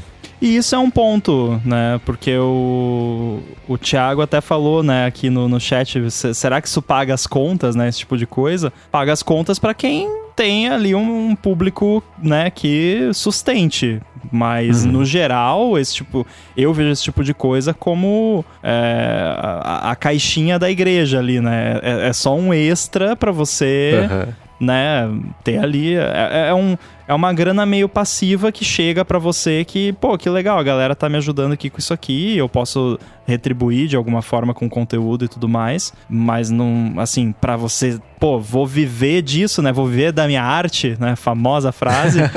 é, é, é, o que eu falo para todo mundo. É, é que nem você, ah, vou virar um cantor famoso e viver disso. Dá, dá, mas, né, é para poucos. Então, uhum. assim, é a mesma coisa. Fora que esse modelo de monetização, se a gente parar para observar, né, como a Mendes falou, ele é bem absurdo, né? Porque o Twitter e as demais redes sociais, elas só vivem por causa dos conteúdos que são criados dentro dela. E uhum. não é pago nada para esses criadores. Né? E, e vamos combinar aqui, né? Boa parte do, do que essa galera ganha deveria ir pro, pros criadores e até mesmo se a gente olhar a, a, parte de, de música que talvez seja mais estabelecida, a maior parte deveria ir pros músicos e não ficar na, na plataforma. Claro. É a comparação que eu fiz há um tempo, por exemplo, com o podcast no Spotify. Que o podcast no Spotify é a coisa mais rentável do mundo para eles, porque o artista ganha um pentelésimo de centavo cada vez que você dá play lá na música. O podcaster ganha zero. Zero. Né? Ou seja, o Spotify economiza um pentelésimo de centavo cada vez que você escuta um podcast. E o podcast de 20 horas, como é cada episódio aqui do ADT, ele não tem que pagar 20 horas de stream pros artistas. Então é a coisa mais rentável do mundo. E tudo bem que a gente não faz para o Spotify. Mesmo que se fizesse, aí eles estariam pagando que só para eles. Mas ainda assim é, é, é, a mesma fórmula que as redes sociais usam, né? Eles é, monetizam você com o conteúdo que você gera. você trabalha para eles, né? E, e enfim, é, é, a fórmula é essa, por isso que dá certo. Né? É muito parecido com o, o, esquema da, da App Store, que a gente já discutiu aqui tantas vezes, porque é uma relação simbiótica, né? Você. Todo mundo precisa de todo mundo, o, o consumidor, né? O usuário precisa do criador e da plataforma, a plataforma precisa do criador, o criador precisa do, do consumidor e da plataforma também, então todo mundo depende de todo mundo. Então é interessante que todo mundo esteja feliz, né? Uhum. E quando esse equilíbrio né, se perde, aí começa a dar problema, que é o que a gente tá vendo com as App Stores aí mundo afora. E acho que com o YouTube e essas plataformas ainda não chegou num ponto crítico, né? A galera reclama aqui e ali, mas não, não virou assim uma. né? Teve até a galera que, que pegou e botou a mão na massa, né? O pessoal criou lá o, o, Nebula, que é um serviço de streaming pago, que é basicamente todos os canais legais de ciência e coisa que eu assisto no YouTube estão lá e, e vale a pena. Então a galera acabou também achando a sua própria saída para isso, mas, mas, não adianta, todo mundo precisa de todo mundo nessa relação. Agora, ô Rambo, bom que você puxou exatamente esse assunto do, do, do, lance da App Store, que é um exemplo perfeito disso. Aconteceu um negócio nessa semana lá na Europa, que foi já um, um, uma prévia das coisas que estão por vir aí pro mundo da Apple. Mas antes de falar disso, vou falar da Linode, que tá patrocinando o episódio de hoje aqui também do ADT. E é o seguinte, a gente falou na semana passada, repetimos aqui que com as máquinas virtuais da Linode, que rodam Linux lá da Linode, você consegue simplificar a sua infraestrutura e cortar o que, você, o que você já gasta com serviços de nuvem, e com isso você também simplifica a parte de desenvolvimento, distribuição também dos seus aplicativos e escala para rodar seus projetos do jeito que é bem mais fácil e bem mais rápido também. A Linode tem soluções para todo tipo de projeto, né, que pode ser desde o projeto pessoal pequenininho lá até a partes grandonas de administração de carga pesada de trabalho. E quem é ouvinte aqui do DT ganha um crédito de 100 dólares para começar lá com eles por meio do endereço linode.com/adt. L I N O D E.com barra ADT. Eles têm data centers, que é o plural de data center no mundo inteiro, e com isso você também consegue até escolher ali o que é mais bacana para você, mais próximo, que, ou mais próximo dos seus usuários, né? Que é a grande vantagem, sem mudar o preço, independente da localização. E uma coisa bacana que eu aprendi com o Rambo na semana passada é que eles têm até uma ferramenta de speed test que você consegue fazer a simulação ali do ping, da parada toda, para ver qual que vale mais a pena você contratar, de novo, sem custo adicional. Eles oferecem suporte 24 horas por dia, 365 dias por ano, com pessoas de verdade ali para falar com você resolver o problema que você tiver se acontecer alguma coisa. Isso também é dependente do plano que você contratar e você pode escolher instâncias que são ou dedicadas ou compartilhadas também para o seu projeto ou pegar esses 100, essas 100 doletas que você vai ganhar ao se inscrever usando o nosso link aqui para fazer armazenamento compatível com S3 da Amazon, Kubernetes também, que é uma coisa que está rolando de administração de Kubernetes também. Então vai lá, ó, se roda no Linux, roda no Linode, então acessa linode.com/adt linode.com/dt, clica em Create Free Account e resgata os 100 dólares que aqui na cotação de hoje dá quase ou talvez mais, já passou, né? Subiu o dólar, mais de 500 reais aqui para você começar lá com eles, o que é uma coisa bem bacana, só para começar, se eu conseguir por bastante tempo aí que eles começam, os planos deles começam só por 5 dólares por mês. Então, mais uma vez, acessa lá linode.com/adt. Muitíssimo obrigado ao Linode por estar patrocinando de novo aqui mais um episódio da Hora de Transferência. Muito obrigado. Obrigado, E Linode. acessem Linode. também, ó, adt.wiki, que está hospedada no Linode, nessa máquina baratinha aí de 5 dólares. Vai durar um tempão lá com o crédito que eu ganhei do, do ADT. Então acessa lá também, adt.wiki. Tu ajuda a, a s- é, eternizar aqui a- a- as mitologias do DT e explicar as piadas internas para quem tá chegando agora. É, já temos aí, ó, essa, como é que é a escala Mendes, Escala Bruno é, de Mendes ASMR. Casemiro, Casemiro Mendes. Casemiro Mendes, que é alfabético, fica mais É. legal. é. Muito bem, voltando aqui para esse papo, é o seguinte, né? Nessa semana, ou na semana passada talvez, a Margaret Vestager, que ela é, eu não lembro o cargo exato, mas ela é vice-presidente da parte que tem a ver com tecnologia antitrust da Comissão Europeia. Ela falou o seguinte, ô Apple, você tá falando sobre sideloading, como não é seguro, tá falando sobre como ter que abrir a App Store seria péssimo para os usuários por causa de segurança, de privacidade, mas olha, a gente deu uma olhada aqui e do jeito que daria para fazer sideloading, né, que inclusive foi comentado no ADT na semana passada retrasada, não ia prejudicar nem segurança e nem privacidade. Para de se esconder atrás de segurança e privacidade para proteger a sua App Store e fazer práticas anticompetitivas, porque essa desculpa não cola mais. E isso esbarra muito no que a gente vem comentando, o que o mundo inteiro vem comentando nas últimas semanas aqui sobre como a Apple vem usando os argumentos cada vez mais fraquinhos para tentar proteger essa parte do negócio, porque a tal da relação simbiótica, que era bem equilibrada há uns anos, que nem o Rambo colocou aqui é, é, antes daqui do, do patrocínio, já não é mais assim, né? É verdade. Ah, Eu achei legal essa atitude. de Tipo, ó, não vem com desculpinha pra cima de mim, não, que não vai colar.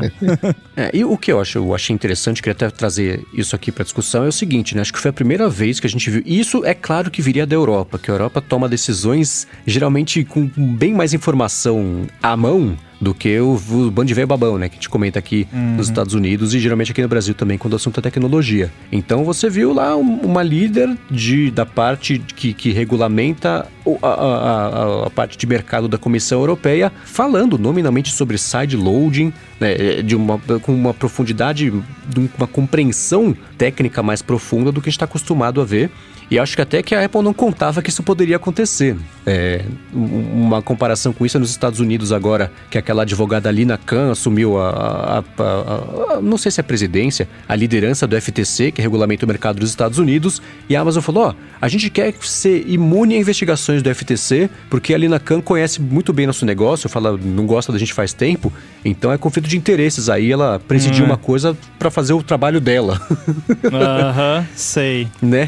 Então, da Europa foi isso com a Apple. Então, acho que acabou esse período de, de da Apple jogar termos técnicos ali no ar e, e se você não consegue convencê-los, confunda-os e, e achar que isso vai ser suficiente, né? Pra proteger esses negócios dela, né? Eu confesso que vendo um pouco mais sobre o que está sendo proposto nos Estados Unidos, não, não tô muito por dentro da- das questões na Europa, eu fico um pouco preocupado, assim, porque se passar do jeito que tá, o que a chance é mínima, porque assim tem muita coisa que fica muito aberta à interpretação. Então a gente poderia chegar ao extremo de a Apple não pode mais botar nenhum app nativo no, no sistema. E aí vocês sabem que eu e o Bruno, né, não vamos mais usar iPhone, porque a gente só usa os apps nativos. Não, não só usa, né? Mas enfim, usa bastante. É, Então, assim, é, al- alguma uma das propostas lá deixa abertura para isso. E isso é bem ruim. Até hoje o Facebook soltou lá um- uma pesquisa que ah, 96% dos usuários de iPhone, eu não lembro se era esse o número, mas era 90 e poucos por cento, usam o app telefone nativo do iPhone. Nossa, é mesmo? Aí, tipo, 80 e não sei quantos por cento usam o app de relógio nativo. Nossa, que horror, né? Que absurdo. Então, assim, é, não seria legal você comprar um iPhone e não, não ter ali o relógio, a calculadora, o, o aplicativo de tempo e tudo mais, né?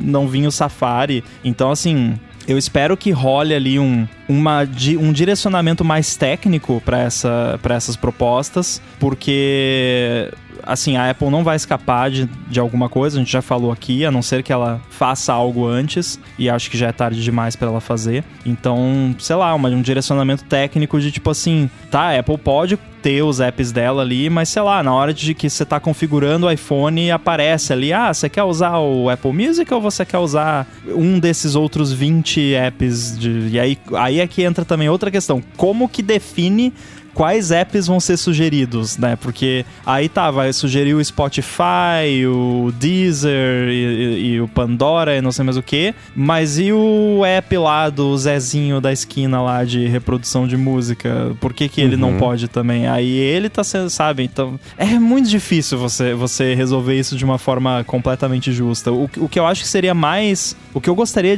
que saísse disso seria assim: a Apple pode ter os apps dela, pode ser o padrão, tudo bem mas ela tem que permitir que os desenvolvedores façam concorrência aos apps dela no mesmo patamar. Porque você tem coisas no, no, no, iOS, principalmente, que só os aplicativos da Apple conseguem fazer por limitações técnicas artificiais impostas pela Apple. Você não consegue, por exemplo, pegar o botão de câmera na, na lock screen e trocar para ele abrir o Halide, em vez de abrir a câmera nativa do sistema. Tem umas gambiarras com shortcuts e tal, o Coca deve saber, mas enfim, né? Vocês entendem o que eu quero dizer. E, e diversas outras coisas. App da Apple que você baixa da App Store e usa a câmera e ele não pede permissão para usar a câmera, ele já tem permissão sem, sem pedir, sabe? Esse tipo de.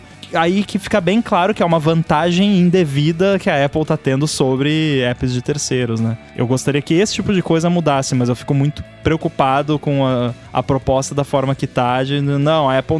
Não, aplicativo de telefone nativo, não, que absurdo, né? Não, não acho legal uh, esse lado da, da proposta. Primeiro, vale lembrar que a Europa está numa posição confortável porque ela não tem nenhuma grande empresa. Né? Então ela pode colocar a regra que ela quiser e, e, e vambora. Então ela tende a ser mais é, incisiva do que, por exemplo, os americanos. Né? Lá, esse é um ponto é difícil de você determinar essas coisas, essas regras, né?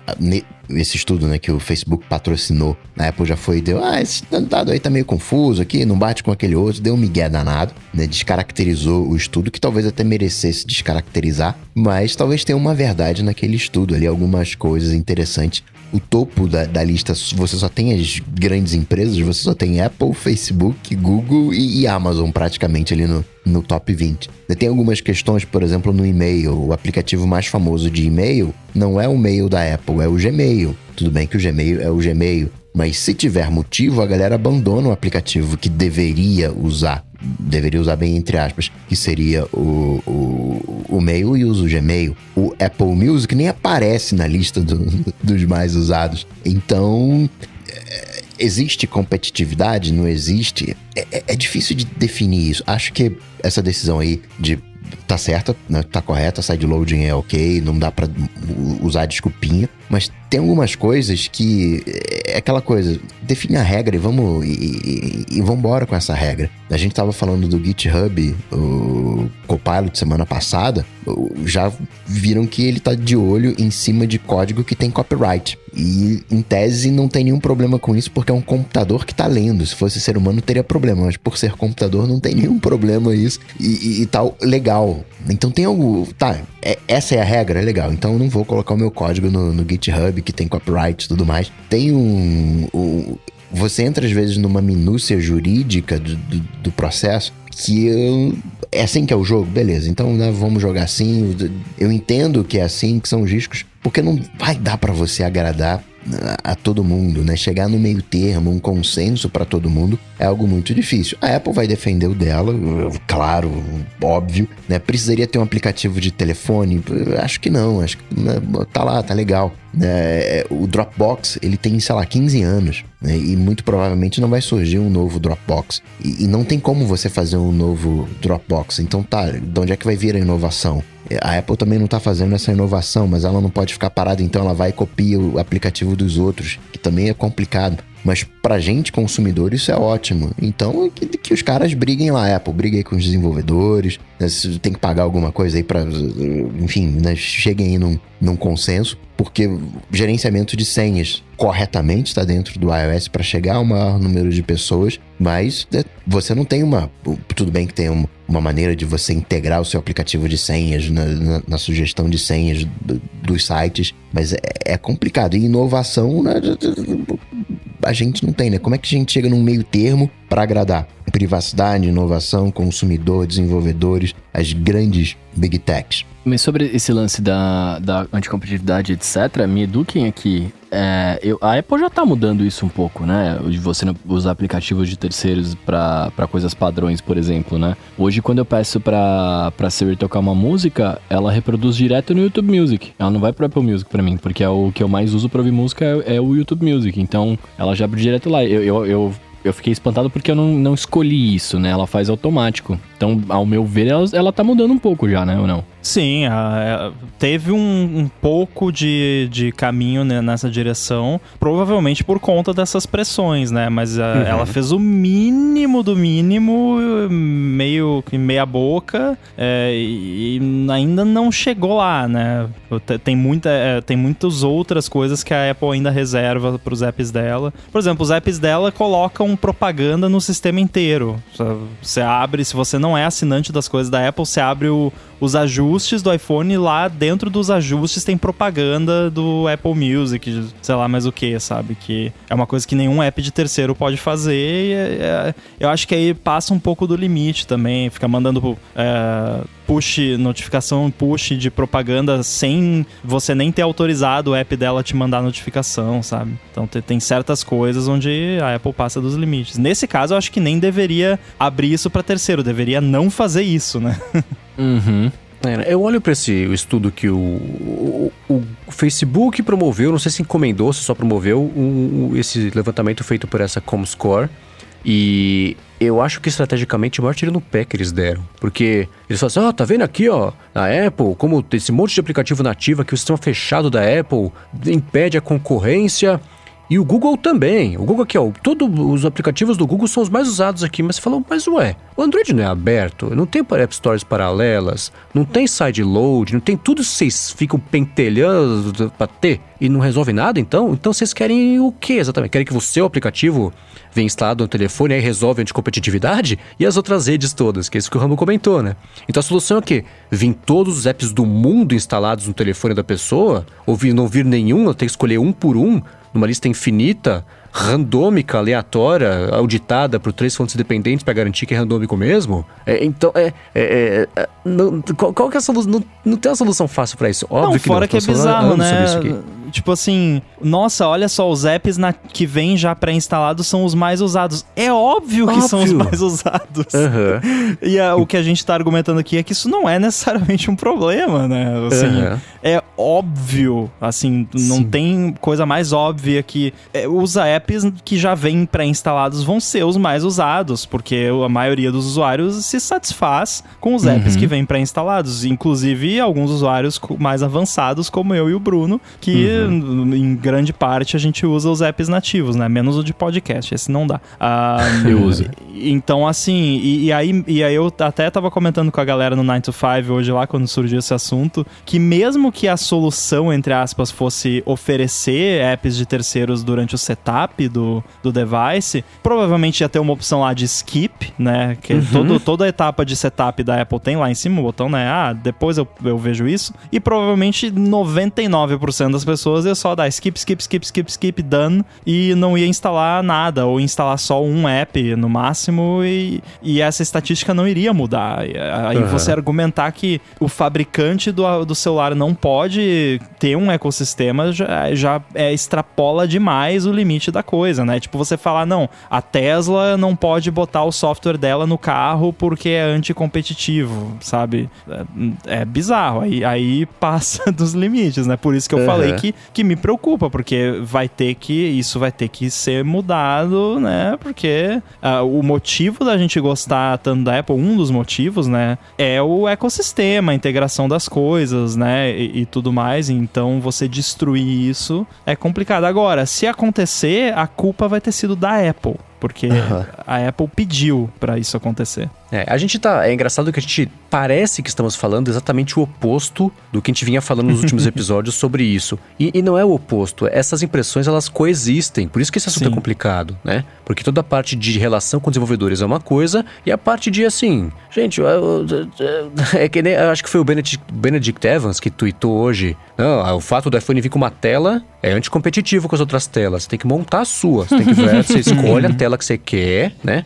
Isso esbarra também na outra lei que tá para passar de direito de reparar e tudo mais. E, assim, e, e, e qualquer telefone só, eu, vou, eu vou citar o iPhone porque é a minha área de maior domínio aqui.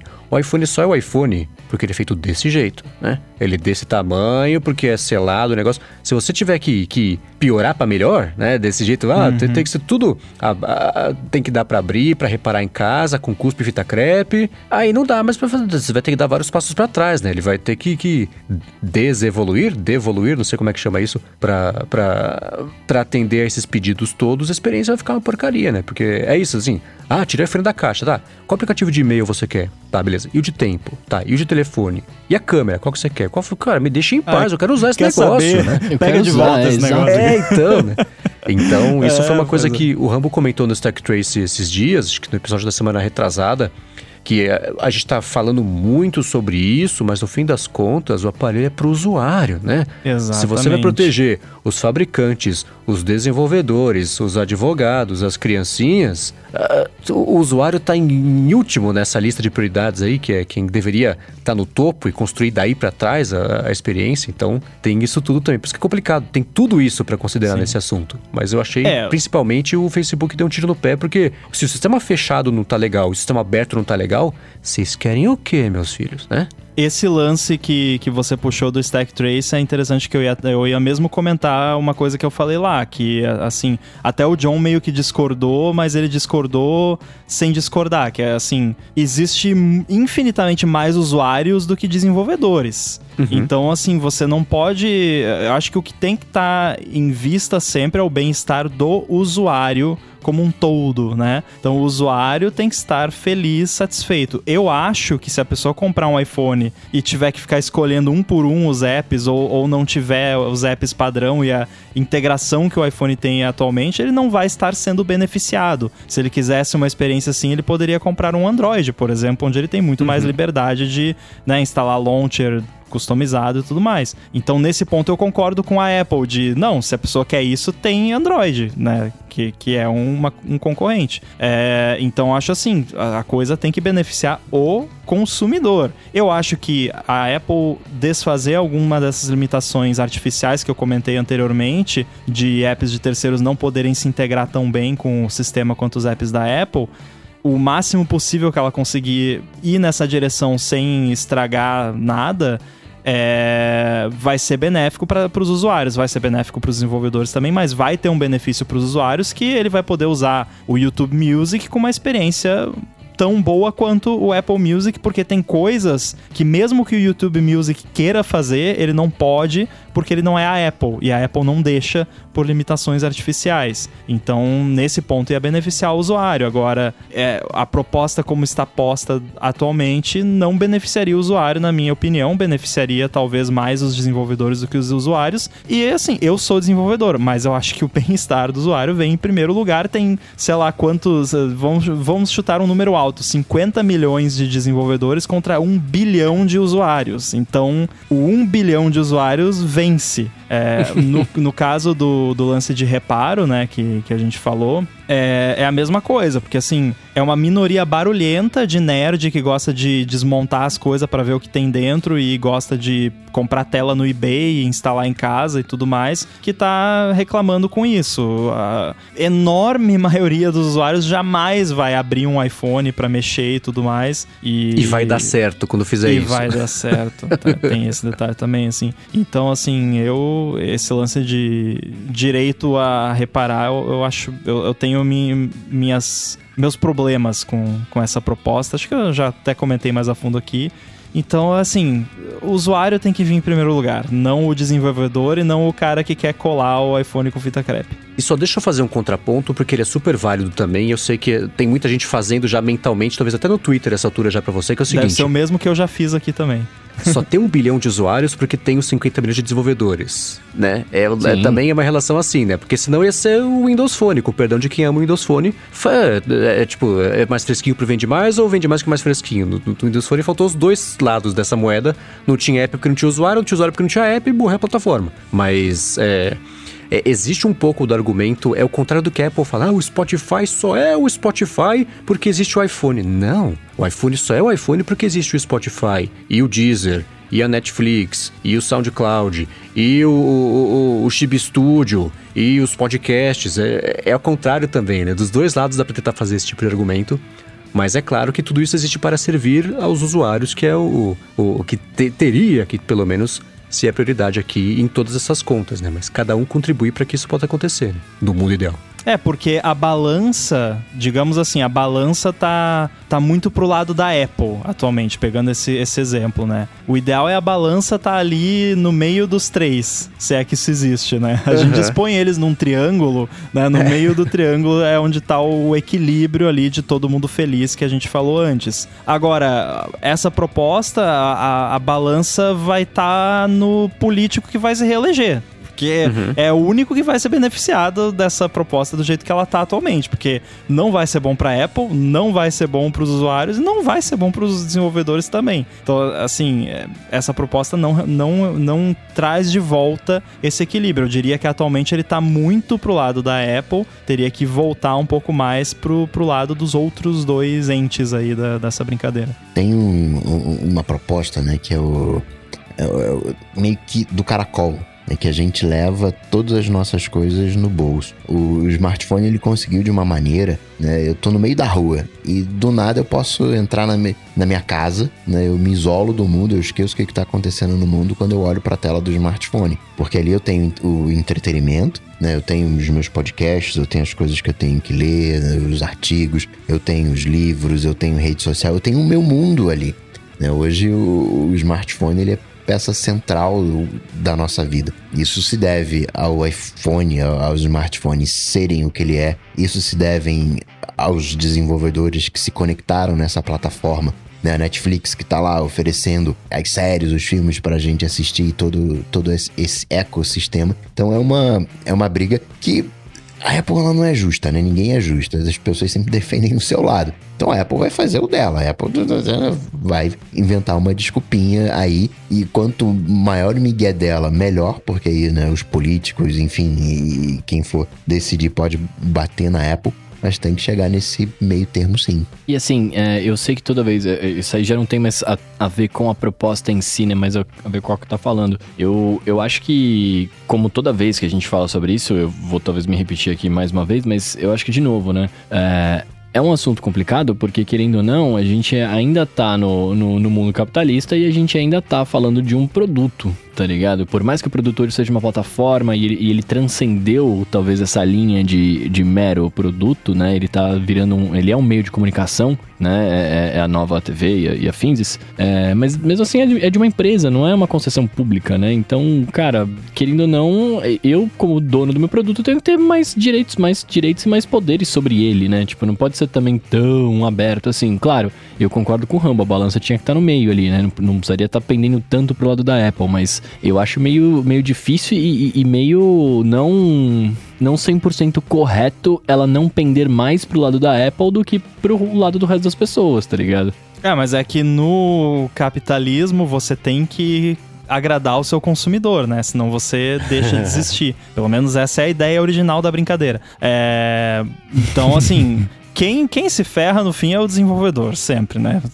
É, isso, é, isso tá bem claro, mas é, tem certas coisas que a Apple faz atualmente que né, não estão pendendo muito pro lado de ninguém, estão pendendo só pro lado dela, e, e isso reduz a satisfação do, do, consumidor também, né? Então, mas é óbvio que, e isso de certa forma é o que a gente tá falando aqui com relação a essa proposta, que tá tirando demais o benefício da Apple, né? Porque a Apple merece também, né, um pouco do que ela tem. Ela criou a plataforma, é, né, é, é dela, ela desenvolve o hardware, desenvolve o software, gasta bilhões e zilhões com uh, pesquisa e desenvolvimento e tudo mais. Então, ela tem que ter benefício nisso também, senão ela também pe pega e leva embora a bola, né? Tira a bola da, da brincadeira e leva embora, uhum. porque a brincadeira é dela, né? É, então, acho que de certa forma, nesse ponto a gente concorda com relação a essa proposta, né? Mas, uhum. uh, mas você não, não tá errado, não. Uma ideia também seria a Apple fazer uma uh, um Apple One incluindo uma assinatura de aplicativos. E aí fala, desenvolvedores, eu vou bancar vocês agora aqui, ó, pronto.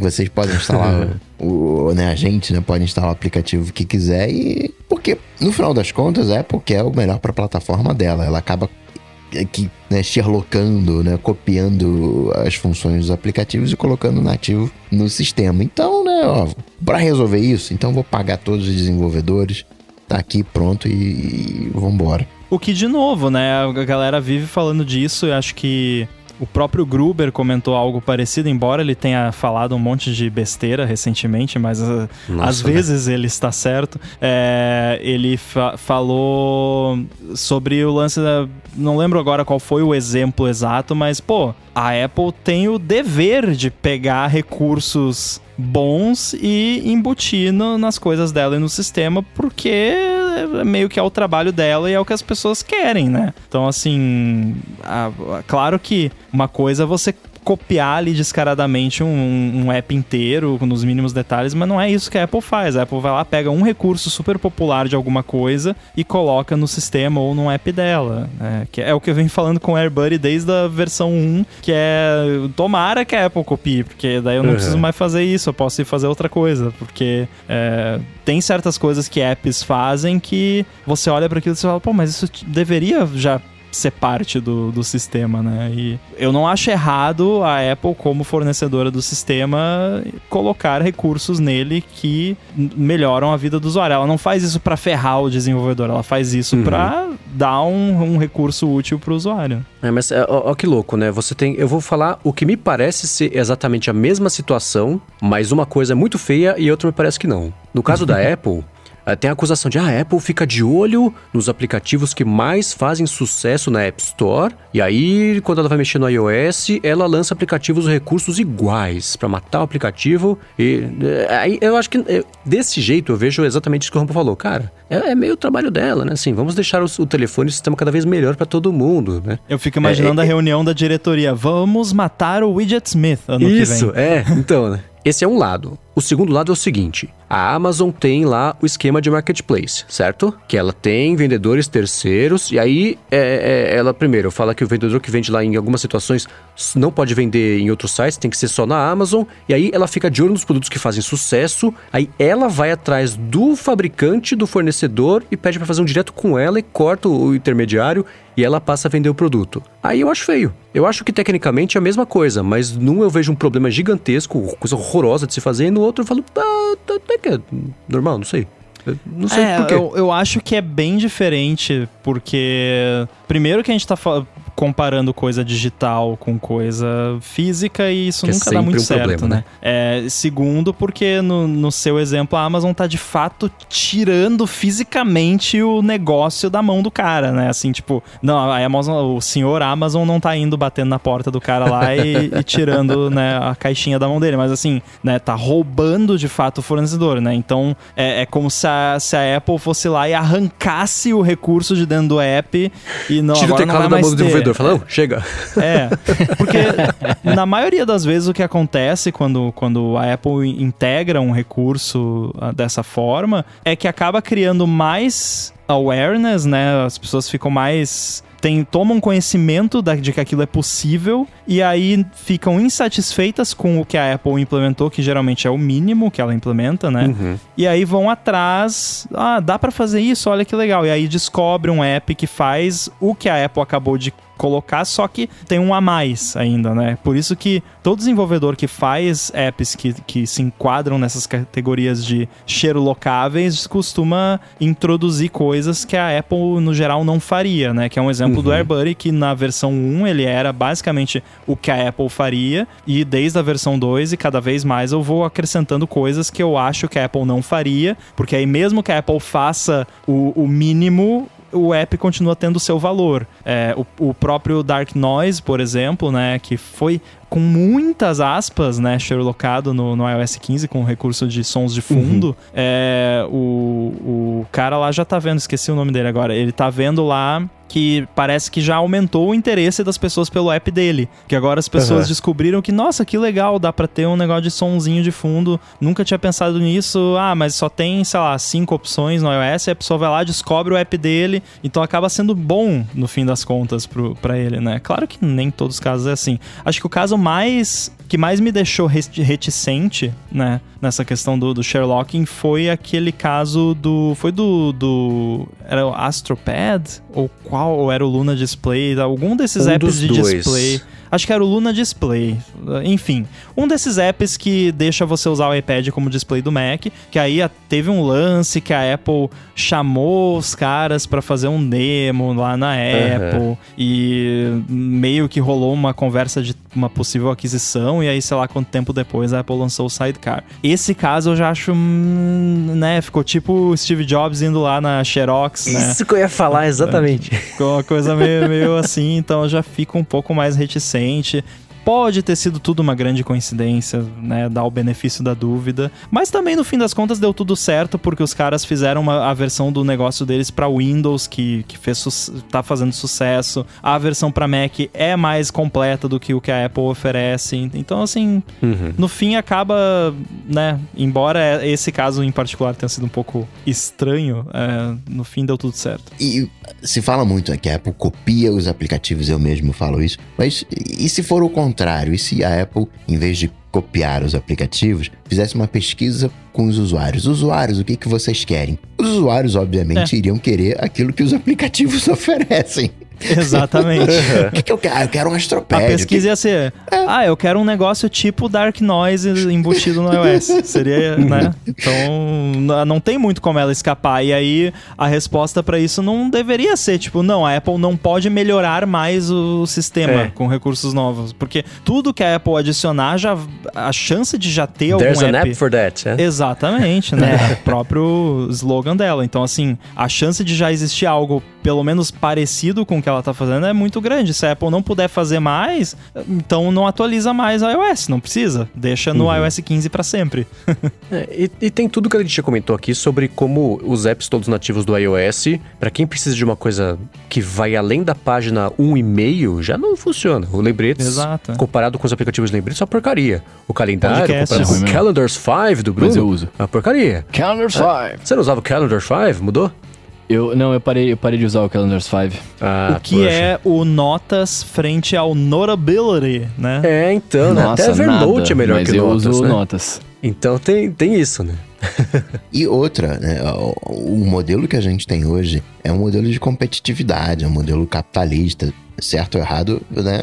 Esse é o modelo. Então a Apple tem que fazer coisas melhores, até para incentivar os aplicativos a fazerem coisas melhores ainda. Também uhum. tem isso, é. Muito bem, vamos então aqui pro Alô ADT, o hashtag trema um laut, faltou um, tralha Alô ADT, que é a parte que você que está escutando aqui o episódio, pode interagir com a gente, mandar a sua pergunta, quer saber a sua, nossa opinião aqui sobre alguma coisa, manda com hashtag Alô ADT no Twitter, que ela cai na nossa planilha gigante aqui de perguntas, a gente pinça algumas aqui para responder. Hoje, como o episódio não ficou curto, como vocês já viram, a gente vai responder só uma, que é do Iron Medo, que mandou pra gente, ele fez um comentário e quer saber o seguinte: queria saber a opinião de vocês e a forma como vocês lidam também com cadastros de farmácia, desconto no CPF, desconto no laboratório, aquelas coisas todas. Ele comentou que praticamente não te deixa comprar nada sem que você forneça um quilo de dados e os descontos chegam a 40%. E aí? Tem aquela a pergunta básica que fazem aqui no Rio de Janeiro. CPF na nota? Não, obrigado. Precisa é, não. Isso eu faço sempre também. E então, né, esse eu passo passo é, longe. Só um, duas vezes que deu encrenca que uma loja falou, mas para passar tem que ter o CPF. Tá bom, então não vou levar. E nunca mais fiz compra nessa, nessa loja. E uma outra vez onde eu queria muito uma calça E eu, o CPF, eu falei, cara, não, não, não, não, não, não tenho. Ah, mas eu sou americano, só passaporte. Enfim, aí veio a gerente e me vendeu a, a, a calça que, que eu queria, né? Eu sou inclinado. Eu não falar português muito bem. é, eu, eu dou um migué, assim, da mesma maneira. Qual o telefone? Pra que você quer meu telefone? Não, não, não precisa. Ah, mas 99999, dou uma série de noves. O cara Uhum. sabe que eu tô mentindo. E o whatever da vida. Só uma vez que o cara reclamou com, comigo. Falei, cara, então me diz por quê. Não, porque era uma coisa específica. E o cara falou, ó, porque eu preciso fazer esse cadastro no exército. Cara, você não precisa por isso, por isso, por isso. E aí, enfim, foi uma série de discursos jurídicos. E o cara, tá, tá bom, né? E viu que o negócio ia engrossar. E aí foi, foi resolvido. Pro É, segundo a desconto- lei sétima, inciso segundo, parágrafo terceiro, é só, só você falar isso que eu inventei aqui, não, é nenhuma lei, mas o, o- é só você falar isso que a pessoa fica, né? É, esse caso foi, foi enjoado. Mas via de regra, pra desconto, tá, tem desconto, você cede ou não. O único lugar que eu cedo, é, dados assim, né, que eu tenho cartão de fidelidade, é numa loja de, de pra pet. Que todos os descontos aí é, é né? Então aí vira, acaba virando é, é, petisco pra, pra cachorro. A única- Mas aí você tem que dar o CPF da Apple, né? Exatamente, eu dou- dela. Mas é a única, a única exceção. Tem os descontos? Tem os descontos. Mas aí você pesquisa online, né? Se alguém tá vendendo por aquele preço, é, existem outras pessoas vendendo por aquele preço. Procura Ah, você tá vendendo o seu CPF, né? É. De- de- assim, essa questão dos descontos é, é basicamente isso. Você tá trocando seus dados por um desconto, Uhum. né? E se o desconto é de 40%, olha o quanto tá valendo, quanto você tá entregando de valor com esse dado, né? Agora, é- é, pessoalmente, eu não, eu não considero mais o CPF um dado privado. Na verdade, Ah, é. eu, eu nunca considerei, porque assim, Sim. eu tenho empresa. Qualquer pessoa que tem empresa, você pesquisa lá, acha o CNPJ, acha o nome, a razão social da empresa, você tem acesso ao CPF dos sócios da empresa ou do proprietário individual, se for o caso. Então, se alguém quiser o meu CPF, a pessoa descobre. Infelizmente, gostaria que não fosse assim? Gostaria, mas não é. Então, infelizmente, é- essas informações. Ó, o Mendes foi procurar o meu Tô CPF. procurando seu aliás. CPF aqui agora.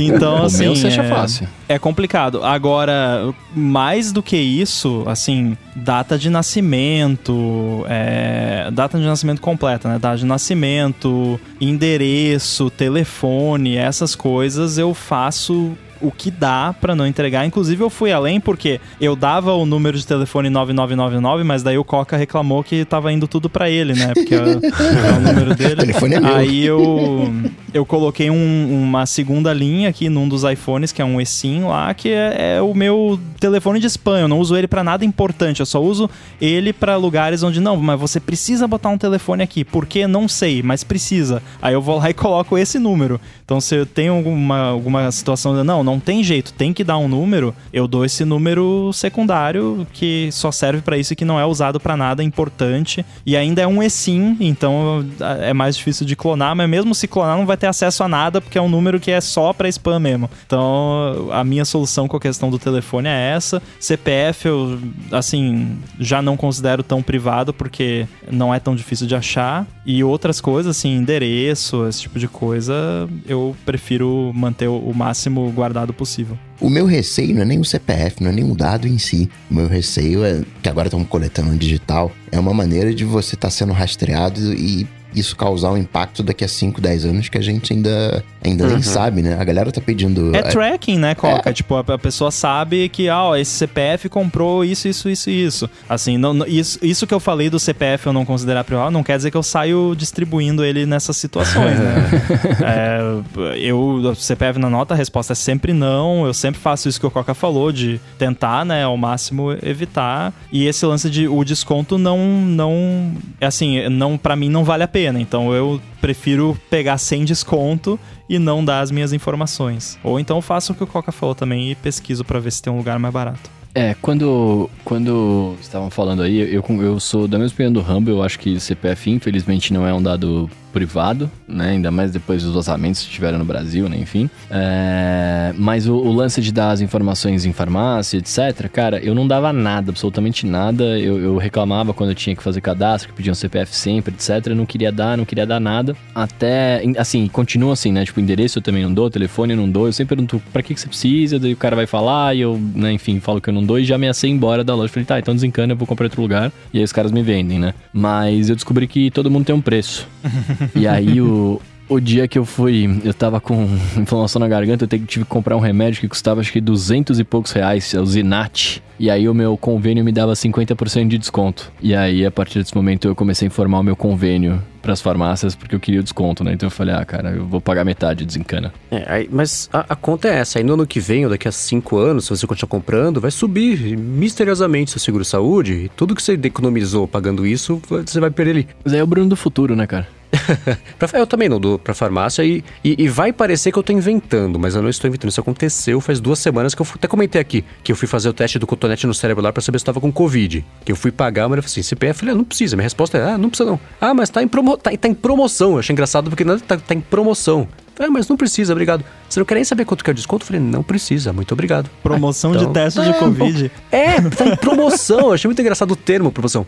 E, e beleza, não dou porque é isso. Pra saúde é, é, é coleta e venda de dados para daqui a 5, 10, 15, 20, 30, 50 anos, a hora que você precisar muito do seu seguro saúde, ele fala, poxa, mas você comprou muito Epocler quando você tinha 18 anos, né? Agora você vem reclamar do seu fígado, lamento. Uhum. Então é, é, eu acho que é meio por aí. Essa é a minha incerteza sobre dar CPF. E tudo bem que a informação existe, ela está pública. Se, se o caixa da farmácia, depois que eu for embora, quiser procurar o meu CPF no Google e quiser achar muito, vai achar. Mas eu prefiro eu não dar essa informação de mão beijada. Então eu parei de dar CPF para absolutamente tudo por causa disso. Porque é o, é o Big Data sobre mim no futuro que, que vai voltar para me assombrar fazendo algo errado ou não. Né? Então eu evito Uma vez eu facilitar os problemas. Aí a atendente perguntou: o senhor tem algum, alguma doença ela falou um nome bacana, doença recorrente, alguma coisa assim. Crônica. É, o, senhor tá velho, né? Me chamou de velho, foi perguntando se eu tinha doença de velho.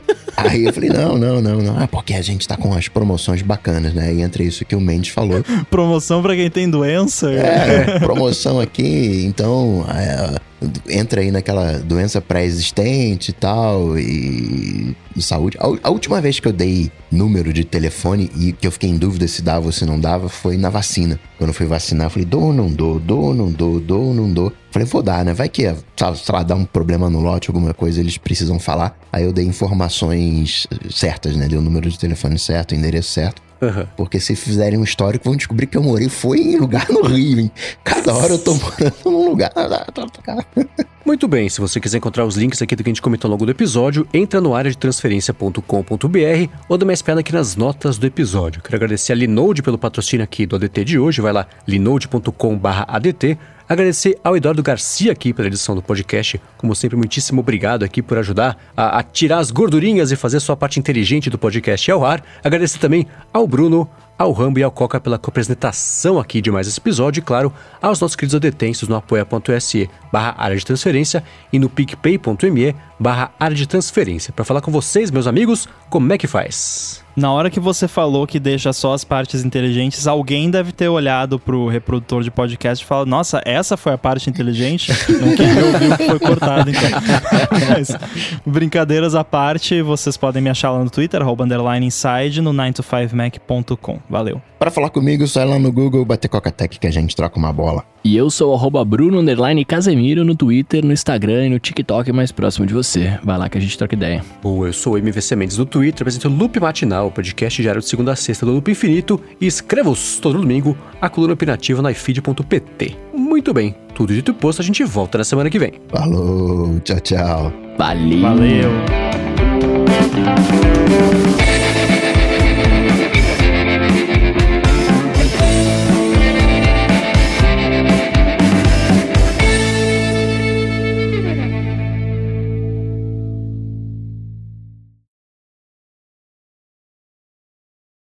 Mas eu, eu, tenho, eu peço pouca entrega. Geralmente é no máximo duas por semana. Uma delas geralmente é na quarta de noite, por, por conta uhum. da gravação, que geralmente eu cozinho na janta e aí na quarta, por conta da gravação e tal, não, não dá. Não é que não dá tempo, daria tempo, mas é que daí o que eu estaria fazendo depois eu faço antes para depois vir gravar, né? Uhum. Aí eu peço alguma coisa e do, domingo de noite também, geralmente não tô afim de cozinhar, daí também peço alguma coisa. Mas é, é pouquinho. Eu tenho pedido bastante até. Eu relutei a começar a adotar essa, esse hábito, porque ele não é barato, né? Mas. E nunca é, assim, Pra dar uma é- variada, né? É bom, mas é raro você pegar uma parada de entrega que você come assim, você fala, nossa, que negócio gostoso. Eu, assim, des- desculpa parecer, né, eh, arrogante, mas eu, eu, eu pegar um negócio de entrega e falar, eu não conseguiria fazer melhor do que isso, é raro. Assim, tem Aham. tipo uns dois ou três restaurantes que eu peço aqui de vez em quando que,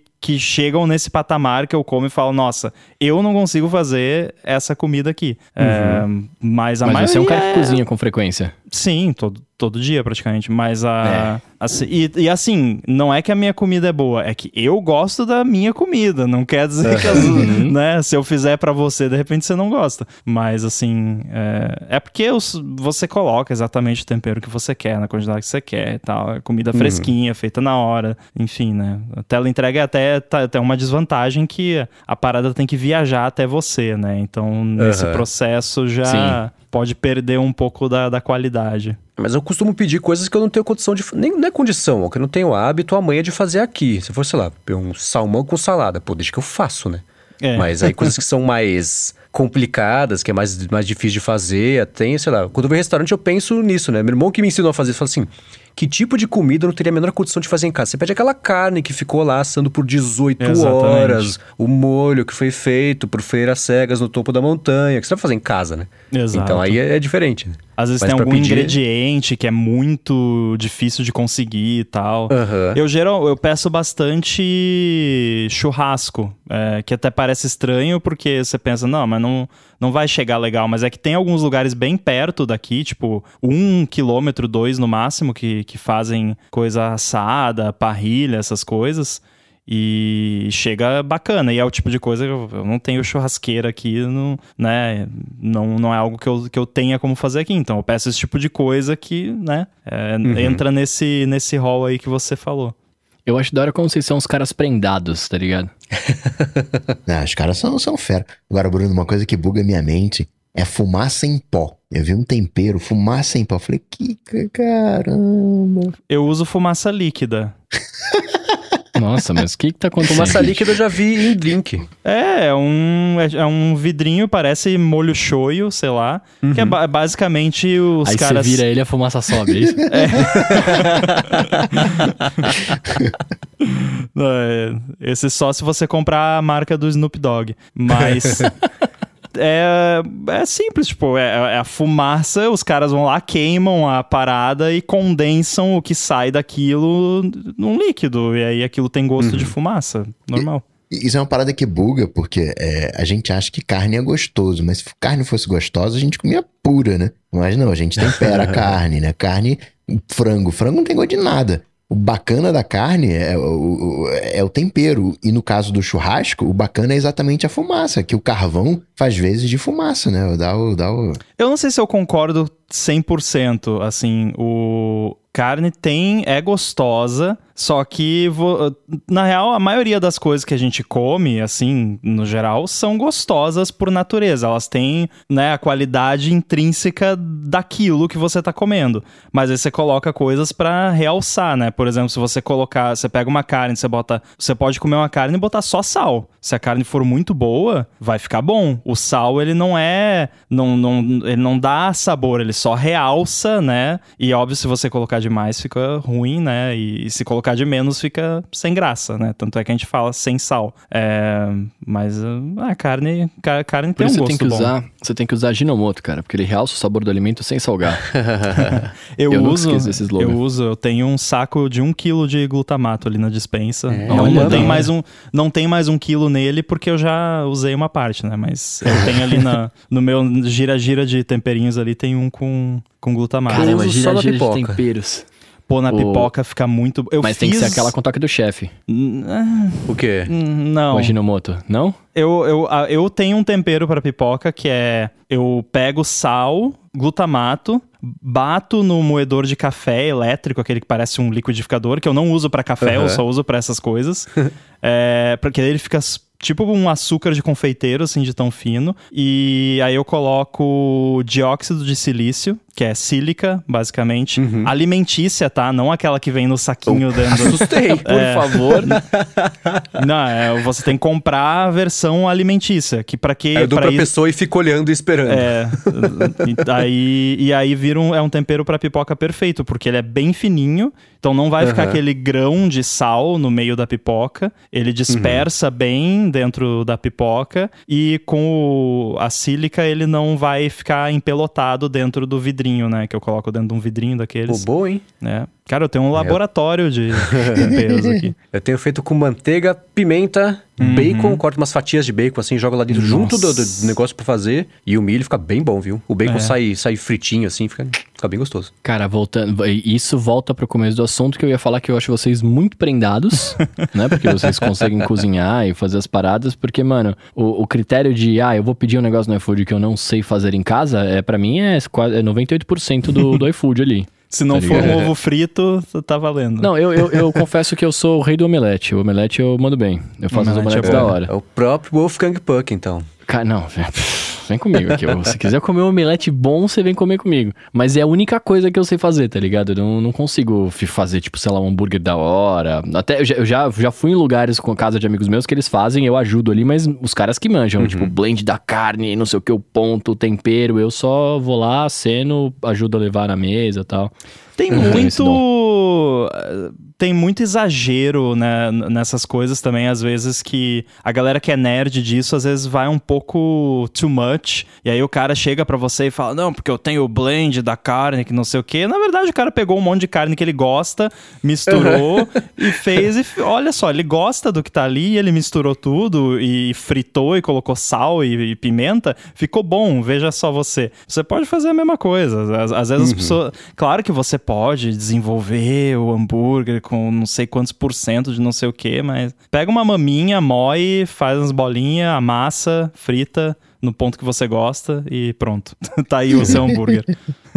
Ó, o Marcelo deu a dica aqui de colocar queijo parmesão em cima da, da pipoca. Essa semana eu comprei eu, eu comprei queijo no Mercado Livre, é, que é uma coisa que você faz, né? Normal.